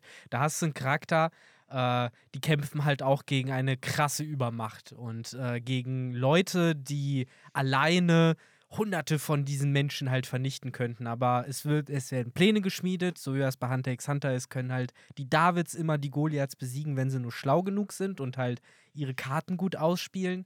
Und äh, dann haben wir halt während dieses ganzen Angriffs die eine Szene, wo ja der eine Charakter eben auf dem Boden liegt, nachdem ja dieser böse nochmal seine komplette Macht entfesselt hat und alle sozusagen zu Brei geschlagen hat. Und äh, ja, geht einfach weiter an ihm vorbei, nachdem der halt gedachte, fuck, jetzt hat mein letztes Stündchen geschlagen. Und dann kommt halt sein Kollege, sieht ihn halt da am Boden liegen und das Einzige und Erste, was er halt zu seinem äh, Kollegen sagt, ist halt, ey, Mann, der hat mich nicht mal angesehen, als er an mir vorbeigelaufen ist. Der hat mich einfach nur liegen gelassen. So. Ich war ihm nicht mal wert, mich fertig zu machen. Und äh, ja, so will Kizaru hier nicht sein. So, der will Sentomaru eben nicht so behandeln. Er könnte einfach an ihm vorbeilaufen, wie an ja, einem relativ unwichtigen und schwachen Charakter, der wahrscheinlich für Kizaru halt darstellt, aber äh, er hat halt ja, er will ihm diese Ära erweisen. Er will ihm halt irgendwie so auf Augenhöhe begegnen und halt nicht diese Arroganz halt spielen lassen, wie halt eben der Charakter bei Hunter x Hunter. Ist das einfach so der Ruffy und Lissop-Moment zwischen Kizaru und Sentomaru? Maybe. Mhm. Äh, ich fand es auf jeden Fall schon äh, eine ziemlich coole Aussage natürlich. Aber da laufen wir natürlich auch schon wieder sehr weit nee, vorweg. Ich wollte ne? tatsächlich einfach nur diesen Satz erwähnen, was du meinst mit, ähm, dass da mit der Marine und der Moral der Marine halt ein Zwiespalt passieren wird in diesem Markt. Davon gehe ich eigentlich auch aus, weil wir haben ja durch die Sword-Einheit gefühlt schon so eine Branch, die sich ein bisschen abschottet und so ihre eigenen Werte vertritt. Und ich kann mir hier auch vorstellen, dass vielleicht sogar dieses Wir werden nichts tun, the way ist, wie unsere Helden wegkommen, weil die Marine selber halt für sich entscheidet und so sagt, wie ja, Fujitora nee, einst auf Wie Fujitora halt auch. Dann und dürfen hier, sie alle nicht zurück in die Marinebasis. Was, was ist und das Ich glaube, das wär, wäre noch das, äh, das Gnadenvollste. 30.000 Marineschiffe, ja, die nicht mehr in Marinebasen Ja, jetzt kommt es nämlich. Das, was ich mir nämlich vorstellen kann, ist eben, wir wissen, es hat diese Parallelen zu O'Hara was ist, wenn ganz am Ende halt ein Buster Call wieder ausgelöst wird, nur halt eben mal 10. Weil noch greifen die ja alle nicht an und Victor hat es ja richtig gesagt, eigentlich ist es eine Geiselnahme. Wir sehen auf derselben Seite eigentlich unsere Geiselnehmer, die eigentlich mhm. hart entspannt sind. So, die wollen ja einfach nur weg. Und wenn dann aber rauskommt, ey, wir töten auch unsere Leute dadurch, dann ist vielleicht werden die ein oder anderen den Befehl halt verweigern. So, und das ist ja auch ein Plotpoint, den du machen kannst. So dieses, ey, selbst die Marine splittet sich langsam von der Regierung irgendwie ab. Mhm. Ich glaube, das wird safe kommen mit diesem Buster Call, weil Eckhead muss ja irgendwie auch weg, wenn man mal ehrlich ja. ist, all das, was da ist. Also es wäre ja ein zu großer Erfolg, wenn für die Strohhütte, wenn jetzt Eckhead komplett irgendwie stabil bleiben würde und alles, äh, alle Errungenschaften, technischen Errungenschaften würden da weiterhin funktionierend äh, stehen, sondern das wird safe kommen, dass das zerstört wird, da bin ich mir eigentlich ziemlich sicher. Und dann halt auch dieser angesprochene Konflikt mit diesen ganzen Marinesoldaten. So, fuck, da sind halt unsere ganzen Leute, die CP, CP-Leute. Wollen wir die jetzt, können wir die jetzt wirklich einfach hier äh, so gesehen abschießen? Das können wir nicht übers Herz bringen. Da wird man diesen Konflikt sehen. Ich finde, es wurde ja auch nicht umsonst das Ganze mit gab und so eingebaut, auch hier in diesem, wenn man so will, Vorspann oder mhm. Zwischenspann, wo wir ja viele gute Leute gesehen haben, die halt auch füreinander eingestanden haben und für Gerechtigkeit und so weiter. Also ich glaube auch aus dem Grund wurde dieser ganze Gab Corby Plot da so ein bisschen mit eingebaut. Ja, safe. Um uns nochmal zu zeigen, es gibt halt auch gute Leute auf deren Seite. Ja. Und ich finde auch, und das ist mir jetzt gerade eigentlich aufgefallen. Wir haben ja drei Doppelseiten am Anfang. Und die dritte Doppelseite widmet sich ja genau diesen Charakteren, über die wir gerade sprechen, nämlich den ganzen No-Name Cypherpole-Leuten, ja, denen ja Sanji Essen gibt. Richtig, den Sanji Essen gibt und die mittlerweile auf wessen Befehl hören? Ja. Auf Lysops natürlich, ja. der, äh, wie soll man sagen, der, der Henchman-Flüsterer schlechthin, der schon auf Punk Hazard ein gutes Händchen bewiesen ja, hat mit den Rosa. Leuten. So, das, das Rosa ist, auch. So, genau. Und hier ist jetzt mhm. genau das. Als ich dieses Panel damals gesehen habe, also jetzt heute nochmal, dachte ich mir auch so, ja gut, die werden safe nicht Probleme darstellen für die Strohbande, aber jetzt in dem Kontext von, wenn Saturn und so die auslöschen wollen, ja gut, dadurch hast du einen neuen Konflikt, den ja. du erschaffen kannst. Und Lysop wird dir auf jeden Fall irgendwann vor die Wahl stellen, so ey, ihr könnt jetzt weiter loyal sein zu euren Idioten, die euch halt jetzt literally da auslöschen wollen, oder ihr kommt jetzt mit uns mit und helft uns irgendwas zu tun. Und ich garantiere dir, die werden halt sich auf die Seite der Strohhüte stellen, ja. weil die haben nichts mehr zu verlieren. So, und wenn dann die Marineleute das halt auch mitbekommen und so, da wird halt auf jeden Fall, glaube ich, ein größerer Konflikt. Ja. Äh, und das Spannende wird ja, wird ja sein, äh, finde ich, dann bei dieser ganzen CP-Einheit, wann wird der Moment eintreten, wo Lucky sich auf die Seite der Strohhüte stellt? Oder wird er da halt wirklich in, in Ehren, zumindest in seinen Ehren, untergehen mit der Insel? Ich glaub, Weil wir sehen ja hier in diesem Chapter, dass er ja weiterhin immer noch nicht auf Seiten der Strohhüte ja, agiert. Und weißt du, wie Lucky dann reagiert? Und ich glaube, das ist eben wieder ein Plotpunkt, den Oda eh schon mal gebracht hat, dass er versucht, diese ganzen CP-Leute zu töten. Mhm. Weil damals mhm. auf äh, es gab ja diese eine Story, die sozusagen Lukis Flashback damals war, wo er gesagt wurde, ey, irgendein König hat sein Königreich verloren, weil irgendein Piratenbande hat 100 Geiseln genommen und der König hat daraufhin gesagt, ey, er will halt die Sicherheit dieser Leute gewährleisten, deswegen macht er halt nichts. Dann wurde Lucky geschickt, der hat alle Geiseln einfach umgebracht, den Piraten getötet, getötet und daraufhin hatte der König wieder seine Insel.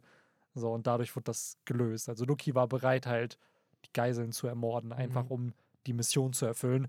Und wenn wir jetzt hier halt de facto Geiseln haben und Rob Lucky drinnen ist und diese Geiseln ein Faktor sind, warum nicht angegriffen wird, dann glaube ich schon, dass ein Lucky, der ja in diesem Chapter ja seine Loyalität nochmal unter Beweis stellt, dann noch bereit sich und sagt, ey, ihr gehört nicht zur Weltregierung, so, und dann Woher weißt du eigentlich, dass die Leute von Sanji da versorgt worden sind? Das sieht mir doch eher aus wie das Essen, was aus den Replikatoren von den Vegapunks kommt. Weil Sanji da ist, oder? Wahrscheinlich nee, hat der Sanji ist auf der letzten nee. Seite mit Stassi und bietet der? Ach, das an. ist ein CP0. Ah, sorry, ich dachte, das wäre Sanji. Ich dachte, das wäre Sanji in seinem, äh, in seinem Whole Cake Island Outfit.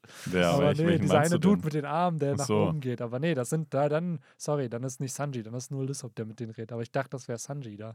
Nee, aber nee. ist ja auch egal. Am Ende kriegen sie ja Essen. Ja klar, die wurden ja von den Strohhüten gerettet. Ich dachte halt Essen, Fall. ah, Sanji, ah, der sieht so ein bisschen ähnlich aus, okay. Aber bei Luki äh, finde ich noch interessant als kleine Randnotiz zu dem allen, was du gesagt hast, stimme ich vollkommen zu. Aber was der Typ ja gar nicht bedenkt, ist, dass in, ja, alles andere können wir opfern. Ja, auch er mit eingeschlossen ist. Aber das weiß ja, er ja nicht. Äh, natürlich, ne, so. ich sag ja, ne, ja, das weiß er ja nicht, das kann er halt nur ahnen, so wie die Weltregierung funktioniert. Das meinte ich eben. Auch er wie, muss sich dann entscheiden. Genau. Wird er dann mit der Insel untergehen? Wird er loyal bis zu seinem bitteren Ende bleiben? Oder wird er halt irgendwann dann auch einen Punkt haben, wo er, wenn man so will, seinen Charakter mhm. bricht, seine Prinzipien, seine Loyalität und dann halt sich den Strohhüten anschließt. Ja, safe. Und da mal, oder nee, alles gut.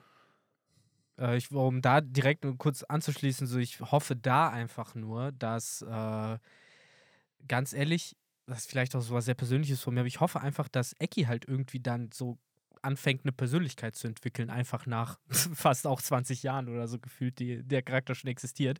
Äh, und sich vielleicht einfach mal irgendwie von seinem äh, äh, dieser rüpelhaften großen Bruder, der ihn halt immer am Nacken mitschleppt, äh, auch irgendwie emanzipieren kann. Weil, ganz ehrlich, Mann, der Typ kommt mir halt nicht rüber wie der große Fiesling, der halt Spaß dran hat, nee. andere Leute zu quälen. So. Und wenn der halt zum Beispiel Wind bekommt, dass irgendwie die ganzen CP-Leute abgeschlachtet werden könnten. Keine Ahnung, ob der halt noch so weit geht. Das Ist recht, wenn Stassi ihm dann noch sagt, so, ey Bro, seriously. Das so. wird ja hier auch so ein bisschen, finde ich, aufgebaut, weil Luki liegt da ja so verwundet. Der war, nee, wurde Eki, von, Eki, äh, Eki sorry, ja, von, genau. genau. Wurde von Chopper vermutlich auch verarztet Richtig, und es wird ja hier auch nicht umsonst irgendwie diese eine kleine Szene, wo Eki dann irgendwie sagt, ey Luki, was murmelst du denn da? Und Lucky ja offensichtlich scheinbar diese Infos durchgibt und der dann ihn aber anlügt und sagt, ja, ich rede einfach nur gar nichts, ich rede einfach nur vor mir hin. Eki weiß gar nicht, ne, genau. dass Lucky da gerade so gegen mhm. die Strohhüte ja. arbeitet. Also da wird safe halt diesen Moment geben, wo das dann rauskommt und Eki dann so halt voll erschrocken, so, was, du hast, die, du hast uns die ganze Zeit belogen mhm. und ihr waren doch so nett zu uns. Und ganz ehrlich, das wäre in meinen Augen, wenn das, also, ne, ist jetzt natürlich wieder viel gewünscht, ne, aber wenn da halt irgendwas kommt, plotmäßig, das wäre mal in meinen Augen wirklich eine Belohnung dafür, dass wir halt diese Charaktere überhaupt auf Eckhead bekommen haben, ja, die halt, genau. halt äh, keine Bedrohung für die Strute darstellen konnten, die irgendwie im Plot bisher so einfach mitgedümpelt sind. Und das finde ich, das wäre etwas, wo ich sagen würde, ey, das dafür das, hat Sinn gemacht. Das ist das moralische ja. Dilemma. Sie sind nicht dazu da, um Kämpfe auszuführen. Ein bisschen, klar, Fanservice, Rob Lucky Awakening gegen Gear 5 Ruffy ist cool und so für ein Chapter. Aber es geht halt eher darum, wofür stehen diese Charaktere, für welche Werte stehen die und wie schafft es Oda, wenn durch das, wie wir es ja gerade beschrieben haben, das ist ja alles sehr in-Universe. Das sind ja alles Motive, die established sind. Ja. Um wir dadurch, wissen sehr viel über diese Leute ne, und wie sie denken. Genau, so du hast halt gut. dadurch halt dann eben Konflikte, die entstehen. Wie mhm. richtig schon gesagt, wo ist Rob Lukis Breaking Point? bis wann ist der wirklich loyal? Bis zu dem Punkt, dass Geiseln getötet werden? Anscheinend schon. So, das Easy. macht er. Aber wenn er untergeht, wenn er realisiert, ey, die haben sich jetzt gegen mich gestellt, was ist dann? Ja. Gut, sie haben sich schon mal gegen ihn gestellt, aber da war es durch Span Dam und da haben sie dann ja, er ist ja wieder zurückgekommen irgendwie. Also wahrscheinlich hat er da schon verstanden, ja gut, Span Dam hat das organisiert. Mhm. Wohingegen, wenn er jetzt erfährt, ey, Saturn will mich loswerden, ah, das dann doch mal anders. Mhm. So, und gerade halt auch die Marine, die in so ein moralisches Dilemma verfällt. Kizaru, der vielleicht durch Sentomaru und Vegapunk in so ein Dilemma verfällt. Also das muss man oder echt lassen.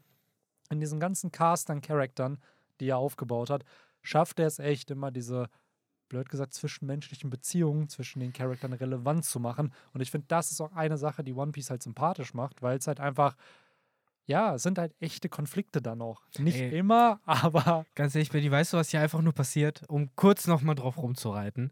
Äh, Im Vergleich zu fucking Wano, wo wir halt einfach 893 Charaktere bekommen haben, die wir vorher nie getroffen, gesehen oder irgendwie sonst was haben, haben wir hier ein Ensemble an Figuren, von denen mehr als 50 Prozent uns wirklich am Herzen liegen oder mhm. die wir halt länger schon kennen. Sel selbst die äh, so gesehen Kopien von Charakteren, ja. die uns am Herzen liegen, liegen ja. uns mehr am Herzen als neue Charakter aus Wano. Tatsächlich, ja. so, ne? So wie halt dieser, finde ich, wirklich schöne Moment da mit dem äh, Hancock-Seraphim mhm. und äh, oder S-Snake und ja, das, äh, Ruffy. Das, das wurde ja auch eingebaut, ne? Sowohl, wir haben es am Anfang vom Podcast ja schon besprochen, um so ein bisschen zu teasen, dass dieser Lineage-Factor ja irgendwie auch mehr mitbringt als nur die Kräfte. Äh, zum anderen ist es natürlich aber auch ein Comedic Moment und etwas, was viele Leute ja schon so ein bisschen vorausgeschickt haben. So, ja, Wetten Hancock ist dann auch in Ruffy verliebt, also die Kleine dann genauso wie der Große. Und äh, ja, so ist es dann ja auch gekommen. Ne? Und sie ist ja mhm. nicht die Einzige, die so ein bisschen die Persönlichkeit ihres äh, Originals übernommen hat, denn wir sehen ja noch den äh, Jimbei Seraphim, der in seiner Bubble sitzt und einfach ganz entspannt meditiert, mhm. so wie er es äh, gefühlt in Impel Down auch gemacht hätte, wenn sie ihn halt nicht an den Armen aufgehangen hätten. Ja, und ihn ständig verprügelt hätten. Ja. und ausgerechnet Jimbei ist ja sogar hier derjenige, der das auch nochmal so feststellt, ne? Und mhm. irgendwie ja, mit, mit, Wohlwollen ja auch feststellt ja, und sagt so, ja, die haben halt wirklich so, es ist lustig zu sehen, wie die so unsere äh, Eigenschaften der haben. Der war bestimmt so Utterboy, so genau so hätte ich es auch gemacht, hat er sich gedacht. So, der Witzig, sieht das Alter. so. Ja. Ich hoffe, vielleicht werden die Seraphims ja nochmal ja gut, die können die ja jetzt anscheinend nicht umprogrammieren, ne? Mhm. deswegen sind die ja gefangen genommen. Und auch, auch, super, wie, wie dann äh, Vegapunk diese Beobachtung dann noch festhält in seinem kleinen Notizbuch. Ich glaube aber, diese Umprogrammierung, die wird halt schlussendlich so ein bisschen über Social Engineering laufen, dass halt einfach die Seraphim halt Persönlichkeiten entwickeln, ja, die halt so ein bisschen ihre Programmierung äh, über, überschreiben. Also ich glaube, dass du wirst jedem Seraphim seinem Shishibukai übergeben müssen, damit die, oh die so Jimbei redet dann erstmal mit dem S-Shark und dann ist auf einmal, bringt er ihm, keine Ahnung, so eine Fischmenschen-Karate-Attacke noch bei. Äh, jetzt will ich aber eigentlich äh, Color-Spreads sehen oder halt äh, Color-Cover-Bilder, wo halt jeder der Shishibukai so mit seinem kleinen Seraphim Shishibukai daneben steht ja. und die halt was tun. So entweder ja. genauso Jimbei und sein Kleiner, die üben so zusammen Karate. Mhm. Dann hast du halt irgendwie Gecko Moria, der seinem Kleinen irgendwas Fieses da gerade beibringt. So, ja, hier, so, du musst den in die, in die Unterschenkel stechen, damit sie umknicken. Ja. Und dann kannst du ihn auf den Kopf springen. Ja, oder halt bei, bei dem Crocodile siehst du dann halt, wie der echte Crocodile auf die komische Teufelsfrucht von dem, von dem Seraphim Crocodile halt reagiert. Ja. Weil da ist ja noch unklar, ob der wirklich die Sandfrucht halt hat. Ja, wir wissen nichts. Wobei so. wahrscheinlich, weil Crocodile haben sie lang genug da gehabt, um ihn abzuzapfen. Ja, aber Vegapunk hat ja Da gesagt. kriegt man, glaube ich, das Panel, wie die wie die, Stimmt. wie die irgendwie pokern oder so. Ja, er bringt ihm halt Glücksspiel bei. Ja. ja. ja, die Sache ist, ich muss sagen, das hat mir persönlich in dem Chapter sehr gut gefallen, ist die Dynamik von Vegapunk mit den Strohhüten. Er mhm. hat ja mhm. hier seinen Moment mit Nami, er hat einen Moment mit, äh, mit Frankie. So mit Jimbei, da sieht man ihn ja so ein bisschen auf dieser Double Spread, wo Jimbei diese Erkenntnis hat. Und das ist halt irgendwie schon alles cool. Der vibet, finde ich, ganz gut mit der Bande. Und ja, es zeigt halt auch einfach so, er ist einfach so ein Quatschkopf, wie, wie die Strohhutbande halt auch. Ja, wie gesagt, das habe ich ja eben kurz schon. Der Cola-Moment, endlich ist der er gekommen. Auch, genau. Es musste passieren. Endlich ne? von der Cola äh, erfahren hat. Und wir haben es ja, ich glaube, da kann man uns jetzt schon mal auf die Schultern klopfen, ein bisschen gecallt, dass er halt davon noch nie gehört hat, von dieser Art, also von Cola vielleicht schon, aber dass man das halt als Treibstoff hm. verwenden kann. Äh, da war er ja wirklich ja, fasziniert von. Das äh, fand ich auch ein schönes kleines Panelchen hier mit Frankie. Ja, wie hier Frankie hat es hingekriegt, ne? Irgendwie mhm. aus einem Softgetränk halt Treibstoff zu basteln. Ja. Ich frage mich auch, ob er immer noch, weil wir haben es, glaube ich, nach dem Timeskip nicht mehr gesehen. Er hat ja drei Flaschen früher immer benötigt, ne, um zu funktionieren. Mhm. Hat er das immer noch? Braucht er jetzt mehr? Hat er, weil sein Körper ist ja jetzt mittlerweile schon ein bisschen größer, hat er Reserven? Reicht auch Cola Zero? Ja, reicht auch Cola Zero. Hat er sozusagen so eine Powerbank, so mäßig, dass er dann so drei im Rücken noch hat oder an der Seite, die er dann notfalls noch reinballern kann? Ja, stimmt. Super. Hat man lange nicht mehr gesehen, ne? Äh, bevor wir jetzt aber dann so langsam in die zweite Hälfte des Kapitels einsteigen und mal so aus dem Color Spread, äh, Double Spread Sumpf äh, rauswarten, eine Sache haben wir noch gar nicht erwähnt und das wird ja hier zumindest mal so ein bisschen zementiert und zwar äh, haben es zwei der Stellars ja jetzt mhm. wirklich nicht geschafft. Und zwar zum einen äh, Shaka, mhm. der erschossen wurde von Lilith, müsste es ja dann gewesen sein, und äh, Pythagoras, der ja. in die Luft gesprengt wurde, ne? Das war, das, da gab es so eine Explosion. Genau. Das war der etwas beuligere, dicklichere ja, Roboter. Genau. genau, das war der große. Ja. Und Shaka mhm. von Lilith? Shaka wurde erschossen. Genau, so von einer mysteriösen Figur. Genau, das war aber, von York dann wahrscheinlich. Äh, meine ich doch York, sorry, ich habe die verwechselt. Von York. Ähm, ja, genau. das wahrscheinlich, genau. Und äh, Edison ist der Einzige, der noch Lebenszeichen von sich gibt, aber halt auch schwer verletzt ist. Ne? Und das fand ich schon irgendwie so überraschend, dass gerade halt äh, Shaka, der ja so wichtig erschien und halt immer so der der, der ja, maßgebliche Typ war. Und vor allen Dingen auch der, der groß angekündigt hat, Dragon, mein alter Freund, heute ist der Tag, wo ich sterbe. Ja, und dann, okay, dann, dann ist er auch gestorben. ja. Aber äh, keine Ahnung, irgendwie ist da noch für mich trotzdem noch ein offenes Ende mit ihm und was geht da mit Dragon. Und äh, ja, bei Pythagoras ist es einfach sehr verwunderlich, weil der mir halt wiederum zu generisch erschien, als dass er überhaupt sterben müsste. Vielleicht war es einfach ja. nur eine Entscheidung von Oda, ey, fuck, ich müssen zwei weniger werden. Ja. Es müssen jetzt zwei weniger sein. Ich suche die besten Designs aus. Zeit, ich wollte gerade sagen, ich glaube, mit der Zeit werden es auch immer weniger, weil dann hat man Gut immer möglich. noch, ey, ich frage mich halt, ob wirklich alle mitreisen werden oder halt wirklich dann nur der OG Vegapunk du sagst, Bonnie. Es kann ja. gut sein, dass sogar alles der äh, Satelliten sich halt am Ende so nacheinander opfern, ja. ne? so um halt den echten Vegapunk durchzubringen. Oder, was auch eine interessante Wendung wäre, wenn halt nur einer der Stellas übrig bleiben würde. Mhm. Der Original Vegapunk sterben würde, aber dann irgendwie, hahaha, Teufelsfrucht geht an den Stella über, der mhm. offiziell jetzt Vegapunk die der Mensch ist und keine Ahnung, könnte ja auch sein. Mhm. Ja, und, klar. Äh, oder sagt, ich bin horny genug, als dass Lilith jetzt der neue Vegapunk ist. Ja. Ja, es ist halt die Frage, ne, wo Oda da halt hin will, weil klar, noch steht im Raum, ob Vegapunk das Ganze hier überlebt. Mhm. So, und klar, natürlich hat er jetzt sehr gute Bodyguards hier, die ihn beschützen können, aber gleichzeitig, ja, für die Story kann es auch sein, dass der OG Vegapunk stirbt, dafür aber einer der, der Satelliten sozusagen halt überlebt. Aber das wird sich, glaube ich, im Höhepunkt dieses Arcs dann halt auch irgendwie zeigen.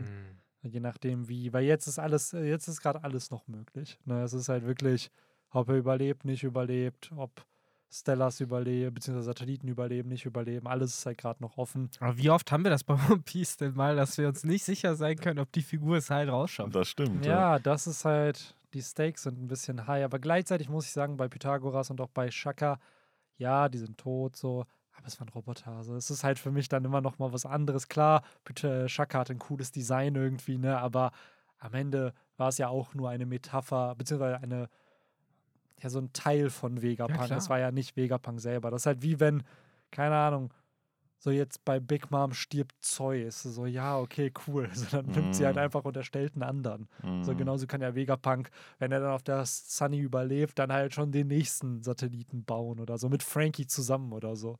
Ja, das stimmt.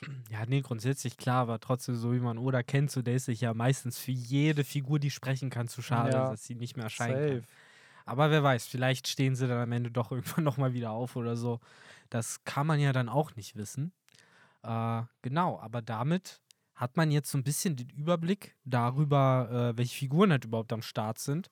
Und dann fangen ja zumindest unsere Allianzler, unsere Leute an, den Plan zu schmieden, wie kommen wir jetzt hier runter. Ne? Und äh, zum Glück ist das Schiff ja bereits oben in der Kuppel, weswegen äh, die jetzt nicht irgendwie auch noch so runter zur Küste müssen und das Schiff da, was wahrscheinlich eh zerbombt worden wäre, wenn es da noch wäre, weil da sind ja jetzt die Marineschiffe. Äh, deswegen gut, dass das nicht mehr da ist und dann ist jetzt der Plan mit dem, wie heißen sie nochmal? Vegaforce, Vega mit dem Vegaforce 01 Roboter dann Richtung Rückseite der Insel zu laufen und dann halt äh, von da aus, ja, mehr oder weniger mit dem guten alten Coup de Burst, der auch ewig nicht mehr äh, mhm. äh, gesehen wurde, äh, sich halt zu verabschieden. Und Frankie hat ja noch versichert, dass äh, wie viel? 10 Kilometer kriegt er locker in der Luft hin. Das schaffen wir. Und das hat Vegapunk dann dementsprechend so begeistert, dass dann die besagte Cola-Reveal-Szene kam, wo mhm. äh, Frankie ihm noch äh, angesagt hat: so, ey, ja, Mann, das mache ich mit Cola. Und er, was, Cola? Mhm. Und äh, war gespannt, ob da auch, noch Ich finde auch Vegapunks Signature Move, aber wenn er da so steht mit dem Finger oder irgendwo hin zeigt. Aber ich weiß, ich finde, der, der, der, der, macht halt Spaß, der Charakter. Ist halt so, okay, ja. da machen wir das jetzt. So, der mhm. ist halt mhm. direkt begeistert. Mhm. Irgendwie hat da irgendwie Bock auf alles. ich finde auch. Das ist halt cool. so ein liebenswerter OP ja. einfach. Ich finde auch cool, wie er halt die Strohhüte auch so Stück weit auch sehr ernst nimmt, so, dass er halt auch, ja, hier, wer ist denn der Navigator? Du bist die Navigatorin, so, alles klar, erzähl mir mal, ne, wie, wie ist die Lage? So. Safe. Und dann mit ihr halt auch den Plan so ein bisschen schmiedet, weil das Victor, halt. Wo wollen die, die denn hin? Sind. Wo, wo, was für eine Insel wollen die denn jetzt? Äh, ja, wie, wie geht der Song? Elbaf, Elbaf, wir fahren nach Elbaf, bla bla bla, Elbaf, haha, Elbaf. Ja. Äh, so. Das ist die Heimat aller Riesen. So, genau, die Heimat aller Riesen. Und gab es da nicht noch so einen dummen, so einen dummen Reim, den die gemacht haben, zumindest in meiner Übersetzung? Uh, ach ja, genau, wo alles groß ist, äh, oder auf Englisch, where everything is tall, it's the holy land of giants after all. Ja. Uh, genau, also sieht man es daran, wenn überall alles groß ist, dass ja. äh, die Riesen dort leben. Alles groß, außer Shanks. Ja. Der ist normal groß. Ach, keine Ahnung. Aber das fühlt sich wie eine Ewigkeit an, wenn wir da wirklich hinkommen in den nächsten, vielleicht 20 Chaptern oder so. Ich weiß nicht, es ist so. Zum einen, ich will nicht nostalgisch werden, aber zum einen ist es so neben Lovedale die letzte große Insel, von der wir wissen. Wir haben äh, groß, aber wir hatten damals Fischmenscheninsel im East Blue, dann hatte man am Anfang der Grand Line direkt Elbaf, dann hatten wir auf der Thriller Bug Wano, Lovedale gab es ja auch immer noch und jetzt ist so Elbaf gefühlt diese letzte große, wichtige Insel. Und auch für mich, keine Ahnung, wenn ich das so rückwirkend betrachte, Oda hat ja fünf Jahre sollte ursprünglich One Piece ja nur gehen. Es ging ja eigentlich nur darum, die Yonko zu besiegen und dann der König der Piraten zu werden und dann der finale Krieg. Und jetzt merken wir so, ey, Fischmenscheninsel wird voll early erwähnt, hatte ein Road Poneglyph. Wano war lange dieses, El Wano wurde zwar erst auf der Thriller-Bar genamedropped, aber dieses Land der Samurai, ich glaube, das stand auch schon sehr early fest, dass die Strohbande dahin geht, wo auch ein Road Poneglyph ist. Dann haben wir Elbaf, was anscheinend die Nachbarn von Wano einfach sind, ne? also mhm. anscheinend gar nicht so weit weg sind. Auch schon sehr early geplant war diese Insel, die vielleicht auch irgendeine Connection zu den Poneglyphen mhm. und äh, antiken Waffen mhm. und äh, und so. Und, hat. Gott weiß. Ja. Also. Und ich glaube auch Skype hier ist da drin. Und Skype hier auch. Ist auch so eine funky Insel, die er, glaube ich, Safe. Bock drauf hatte. Ja, klar. Ich stimme dir vollkommen zu. Ich glaube, Elbaf ist so das letzte große Ding, was uns halt immer ja. angepriesen wurde, wo Oda halt ganz genau schon immer wusste, was da geht und wie die Ästhetik ist. Ähm, wobei gleichzeitig ich, äh, und das meine ich jetzt auch gar nicht, um jetzt irgendwas runterzuziehen oder so, nach Wano halt ein bisschen vorsichtig bin im Sinne von, nein, er hat da nicht jeden einzelnen Storybeat ausgeplant. Das hat er, Quatsch. wie wir gesehen haben, bei Wano halt auch nicht, wo er halt, okay, er wusste, ah, Wano ist cool, das ist das Land der Samurai. Das ist, äh, da gibt es einen bösen Shogun, der heißt Orochi, weil das ist halt diese achtköpfige Schlange. Und dann gibt es natürlich halt irgendwie eine Anleihen an äh, japanische Folklore oder so. so. Das sind Konzepte, die standen und die stehen, denke ich mal, auch für Elbaf mit diesem Wikinger-Theme, Wiki und die starken Männer. Mhm, genau. Äh, nordische Folklore. Nordische genau, Folklore, genau. genau, mit diesem bisschen dieses paganistische von äh, Mitsommernachtswende und ja, sowas, auch was der da Baum, Rolle spielt. Dieser riesige Baum, der wahrscheinlich an Yggdrasil angelehnt genau, ist. Genau, so. Da, das so. sind halt alles so Sachen, die stehen ihm, glaube ich, schon so im Kopf fest, aber ich glaube, dass die Geschichte an sich so, die, äh, ich glaub, da stehen die auch formiert Major, sich, wie sie kommt. So. Genau, ich glaube, Major Plot Points stehen, also so dieses das und das wird Antagonist, das und das ist ein Konflikt. Ja, ja, das Wano war Kaidos Insel, genau, das Fischmenscheninsel, Big Moms Insel. So, oder auch das und das ist der, das Motiv ja, der Story. So. Shanks-Insel. Genau, und halt auch dieser War-Theme, dieser Kriegstheme. Es wurde ja gesagt, das ist die Kriegsinsel. So, ich glaube, mit dem Motiv wird er spielen. Ja, Krieg, weil die Frieden. Wikinger halt so kriegslüstig genau, sind. Genau, so. Ne? Und das und sind halt so Konzepte, die hat. Und dann, aber ich glaube, diese nitty-gritty-Sachen, diese kleinen Sachen, vielleicht kleinere Plots oder auch vielleicht mal etwas größere Plots, ich glaube, die können sich oft ergeben in dem Arc selber. Und ich glaube, in One Piece, äh, in Wano auch. Da gab es sicherlich ein paar Storylines, die zum Beispiel sowas wie Sanji erstellt seinen Soba-Nudelladen und dann kommen auf einmal Page One und Diaz Drake. Das ist ein Plot. Wano hätte auch ohne diesen Plot funktioniert.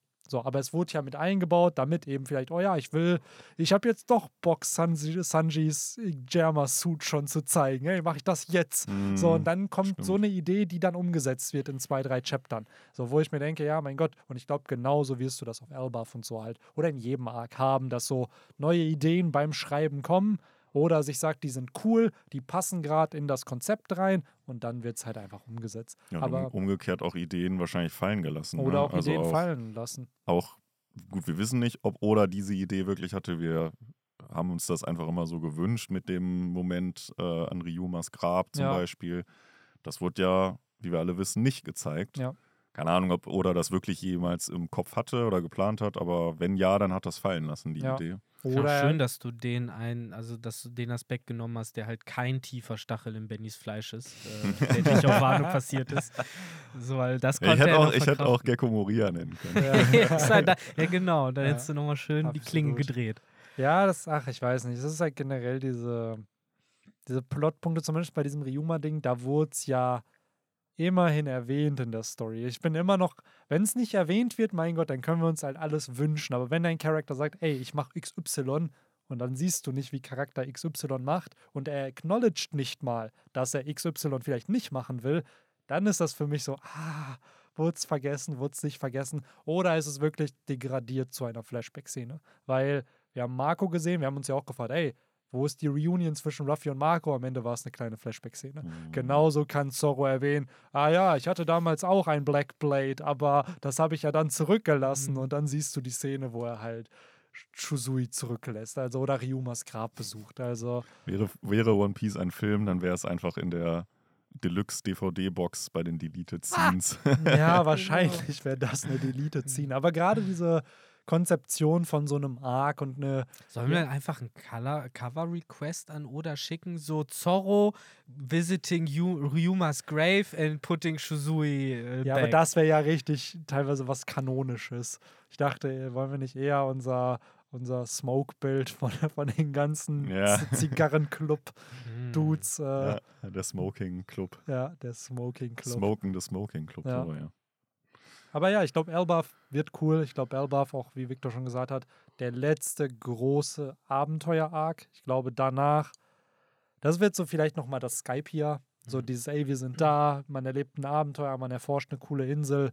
Und ich glaube tatsächlich, dann sind wir im Endgame. Endgame. Die Zäsur wird da halt sein, es wird halt das letzte Mal sein, dass äh, das Konzept von Yonkos noch relevant sein ja. Wird. Weil es halt, ne, du hast halt, finde ich, sehr schön aufgezählt. So, ich glaube, ursprünglich war der Gedanke Fischmenscheninsel Big Mom, äh, Wano Kaido, äh, Wano, äh, Elbaf äh, Shanks und Whitebeard wahrscheinlich von Anfang an geplant, eben weil der ja auch irgendwie diesem sehr persönlichen Figur von Oda nachempfunden war, diesem alten Mann, den er da irgendwie öfter in der Bar gesehen hat und sowas, dass da von Anfang an vielleicht schon der Plan war, der wird halt in einem epischen genau, Kampf äh, bei, den, bei der gegnerischen Front halt fallen und von dem gibt es vielleicht keine Insel, sondern das wird Marineford sein. Und entsprechend glaube ich halt auch, dass dann halt mehr oder weniger diese ganz, ganz, ganz, ganz Ursprungsstory so weit fertig erzählt ist, dass es dann halt, wie du sagst, ins Endgame gehen kann, dass wir dann halt die Arenaleiter alle besiegt haben. Es ist halt alles durch. Top 4 auch dann. Ich glaube, genau, die sogar, ganze glaub, Welt Yonko, ist open. Ich glaube, die Shishibukai sind Arenaleiter, Yonko waren, wären Top 4 und dann Champion nur noch, ja. aka nach Laughtail. Ja. Und dann auf einmal kommt Professor Eich. ja, genau.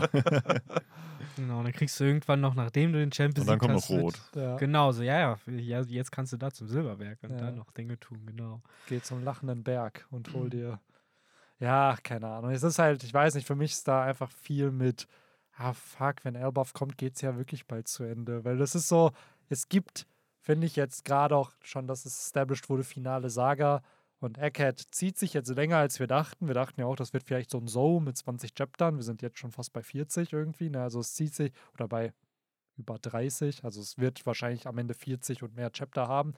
Aber bei Elbaf denke ich mir so, ja, was dann? ist ja wirklich nur noch Love Tale. Und halt vielleicht ein kleinerer Arc noch mit dem Mann mit der Brandnarbe Benny, und dann der Krieg. Wer weiß, die, was die Frage, die stellen wir uns, die können wir uns in zwei Jahren stellen. Ja, höchstens. Genau, so und ich möchte auch nur noch mal kurz andeuten, wie ich es auch vom Podcast schon gesagt habe. Äh, anderthalb Jahre ist es jetzt her, seit dem äh, Manga Gear 5 revealed wurde. Und ganz ehrlich, Mann, seitdem ist nicht so todesviel. Also ja, so weit Breaks, sind die ne? geografisch nicht gekommen. Nee, immer noch. Man darf nicht vergessen, es gerade halt auch langsam. mit diesen und das ist ja das Ding, das haben wir auch mindestens fünfmal jetzt schon im Podcast bequatscht, dass gegen Ende von One Piece wir vielleicht in einem anderen Release-Rhythmus halt auch kommen und nicht mehr in diesem, ey, drei Chapter und dann eine Woche Pause, sondern vielleicht wirklich nur mal zwei Chapter und eine Pause, zwei Chapter und eine Pause und dann vielleicht ganz zum Ende hin alle zwei Wochen nur ein Kapitel. Also das ist halt ja alles im Rahmen des Möglichen, weil ich denke mir in meinem Kopf immer, wenn ich Shueisha wäre und die Weekly Shonen Jump habe und weiß, dass One Piece das Steckenpferd zu Ende geht, dann würde ich dieses Ende aber sowas von strecken, damit eben da noch locker zwei Jahre länger das Ding released wird, weil ich glaube, denen ist schon bewusst, wenn One Piece dann nicht mehr drin ist, dann.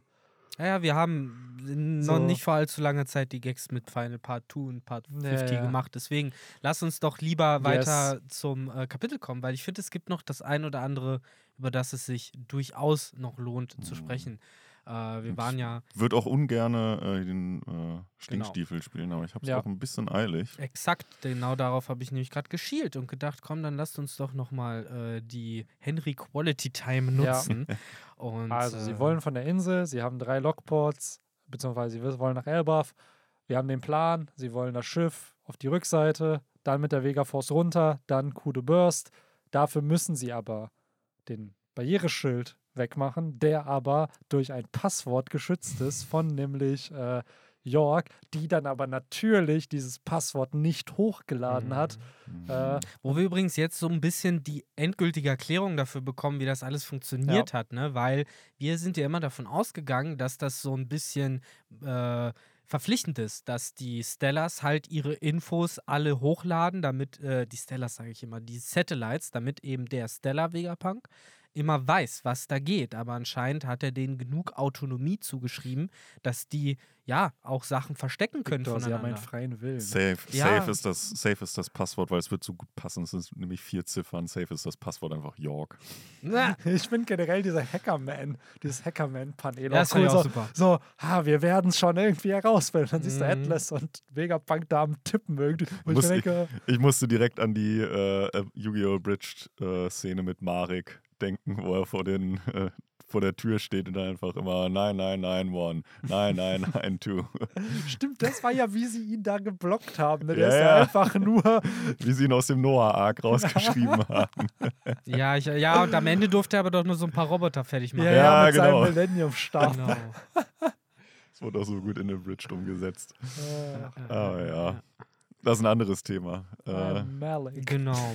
Dann werden die Leute ja so ein bisschen aufgeteilt in Squads und wir haben halt den Squad, der halt dafür verantwortlich ist, äh, das Schiff, äh, die ja. Mary, äh, nicht die Mary, verdammt, weil ich, jetzt hatte ich so viel Zeit, die Thousand Sunny, ja. ähm, eben dorthin zu bringen, wo es hingehört, nämlich, äh, wenn ich das jetzt richtig verstanden habe, zu dem Roboter, der es dann halt Nee, nee der Roboter ist dort schon. Die müssen den Roboter halt aktivieren, mhm. damit äh, mit ihm zusammen dann zur Küste zu laufen, wo dann der Rest wartet. Und zwar ist der Squad bestehend aus Lilith, Ruffy natürlich, äh, Frankie und äh, Bonnie, mhm. die auch dabei ist. Und natürlich genau dann den Satz ausspricht, äh, der Sanjis Herz zum Schmelzen gebracht hätte, nämlich, dass der Mann kann kämpfen und kochen. Das ist ja super. Ich meine, im Endeffekt muss man ja sagen, dass, dass Sanjis ganze Person Personality und sein ganzes Lebensbestreben ja darauf aufbaut, diesen Satz von Frauen zu hören. Ja. So, und deswegen ist der, wer er ist.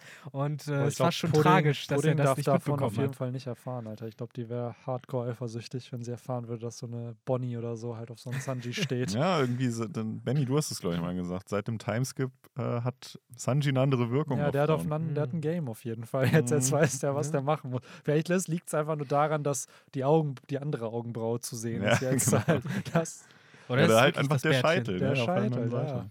Der Scheitel, das Bärtchen. Es gibt viele kleine Subtitel. Ja, ja stimmt, das Bärtchen. Das sind auf jeden Fall, ist auf jeden Fall nicht das Nasenbluten auf, auf der Fischmenscheninsel gewesen. Erinnert mich so ein bisschen an, ich habe gestern eine Folge Solar Opposites geguckt, wenn euch die Serie was sagt. Das ist halt auch von den Rick und Morty-Machern. Äh, gibt es auf Disney Plus.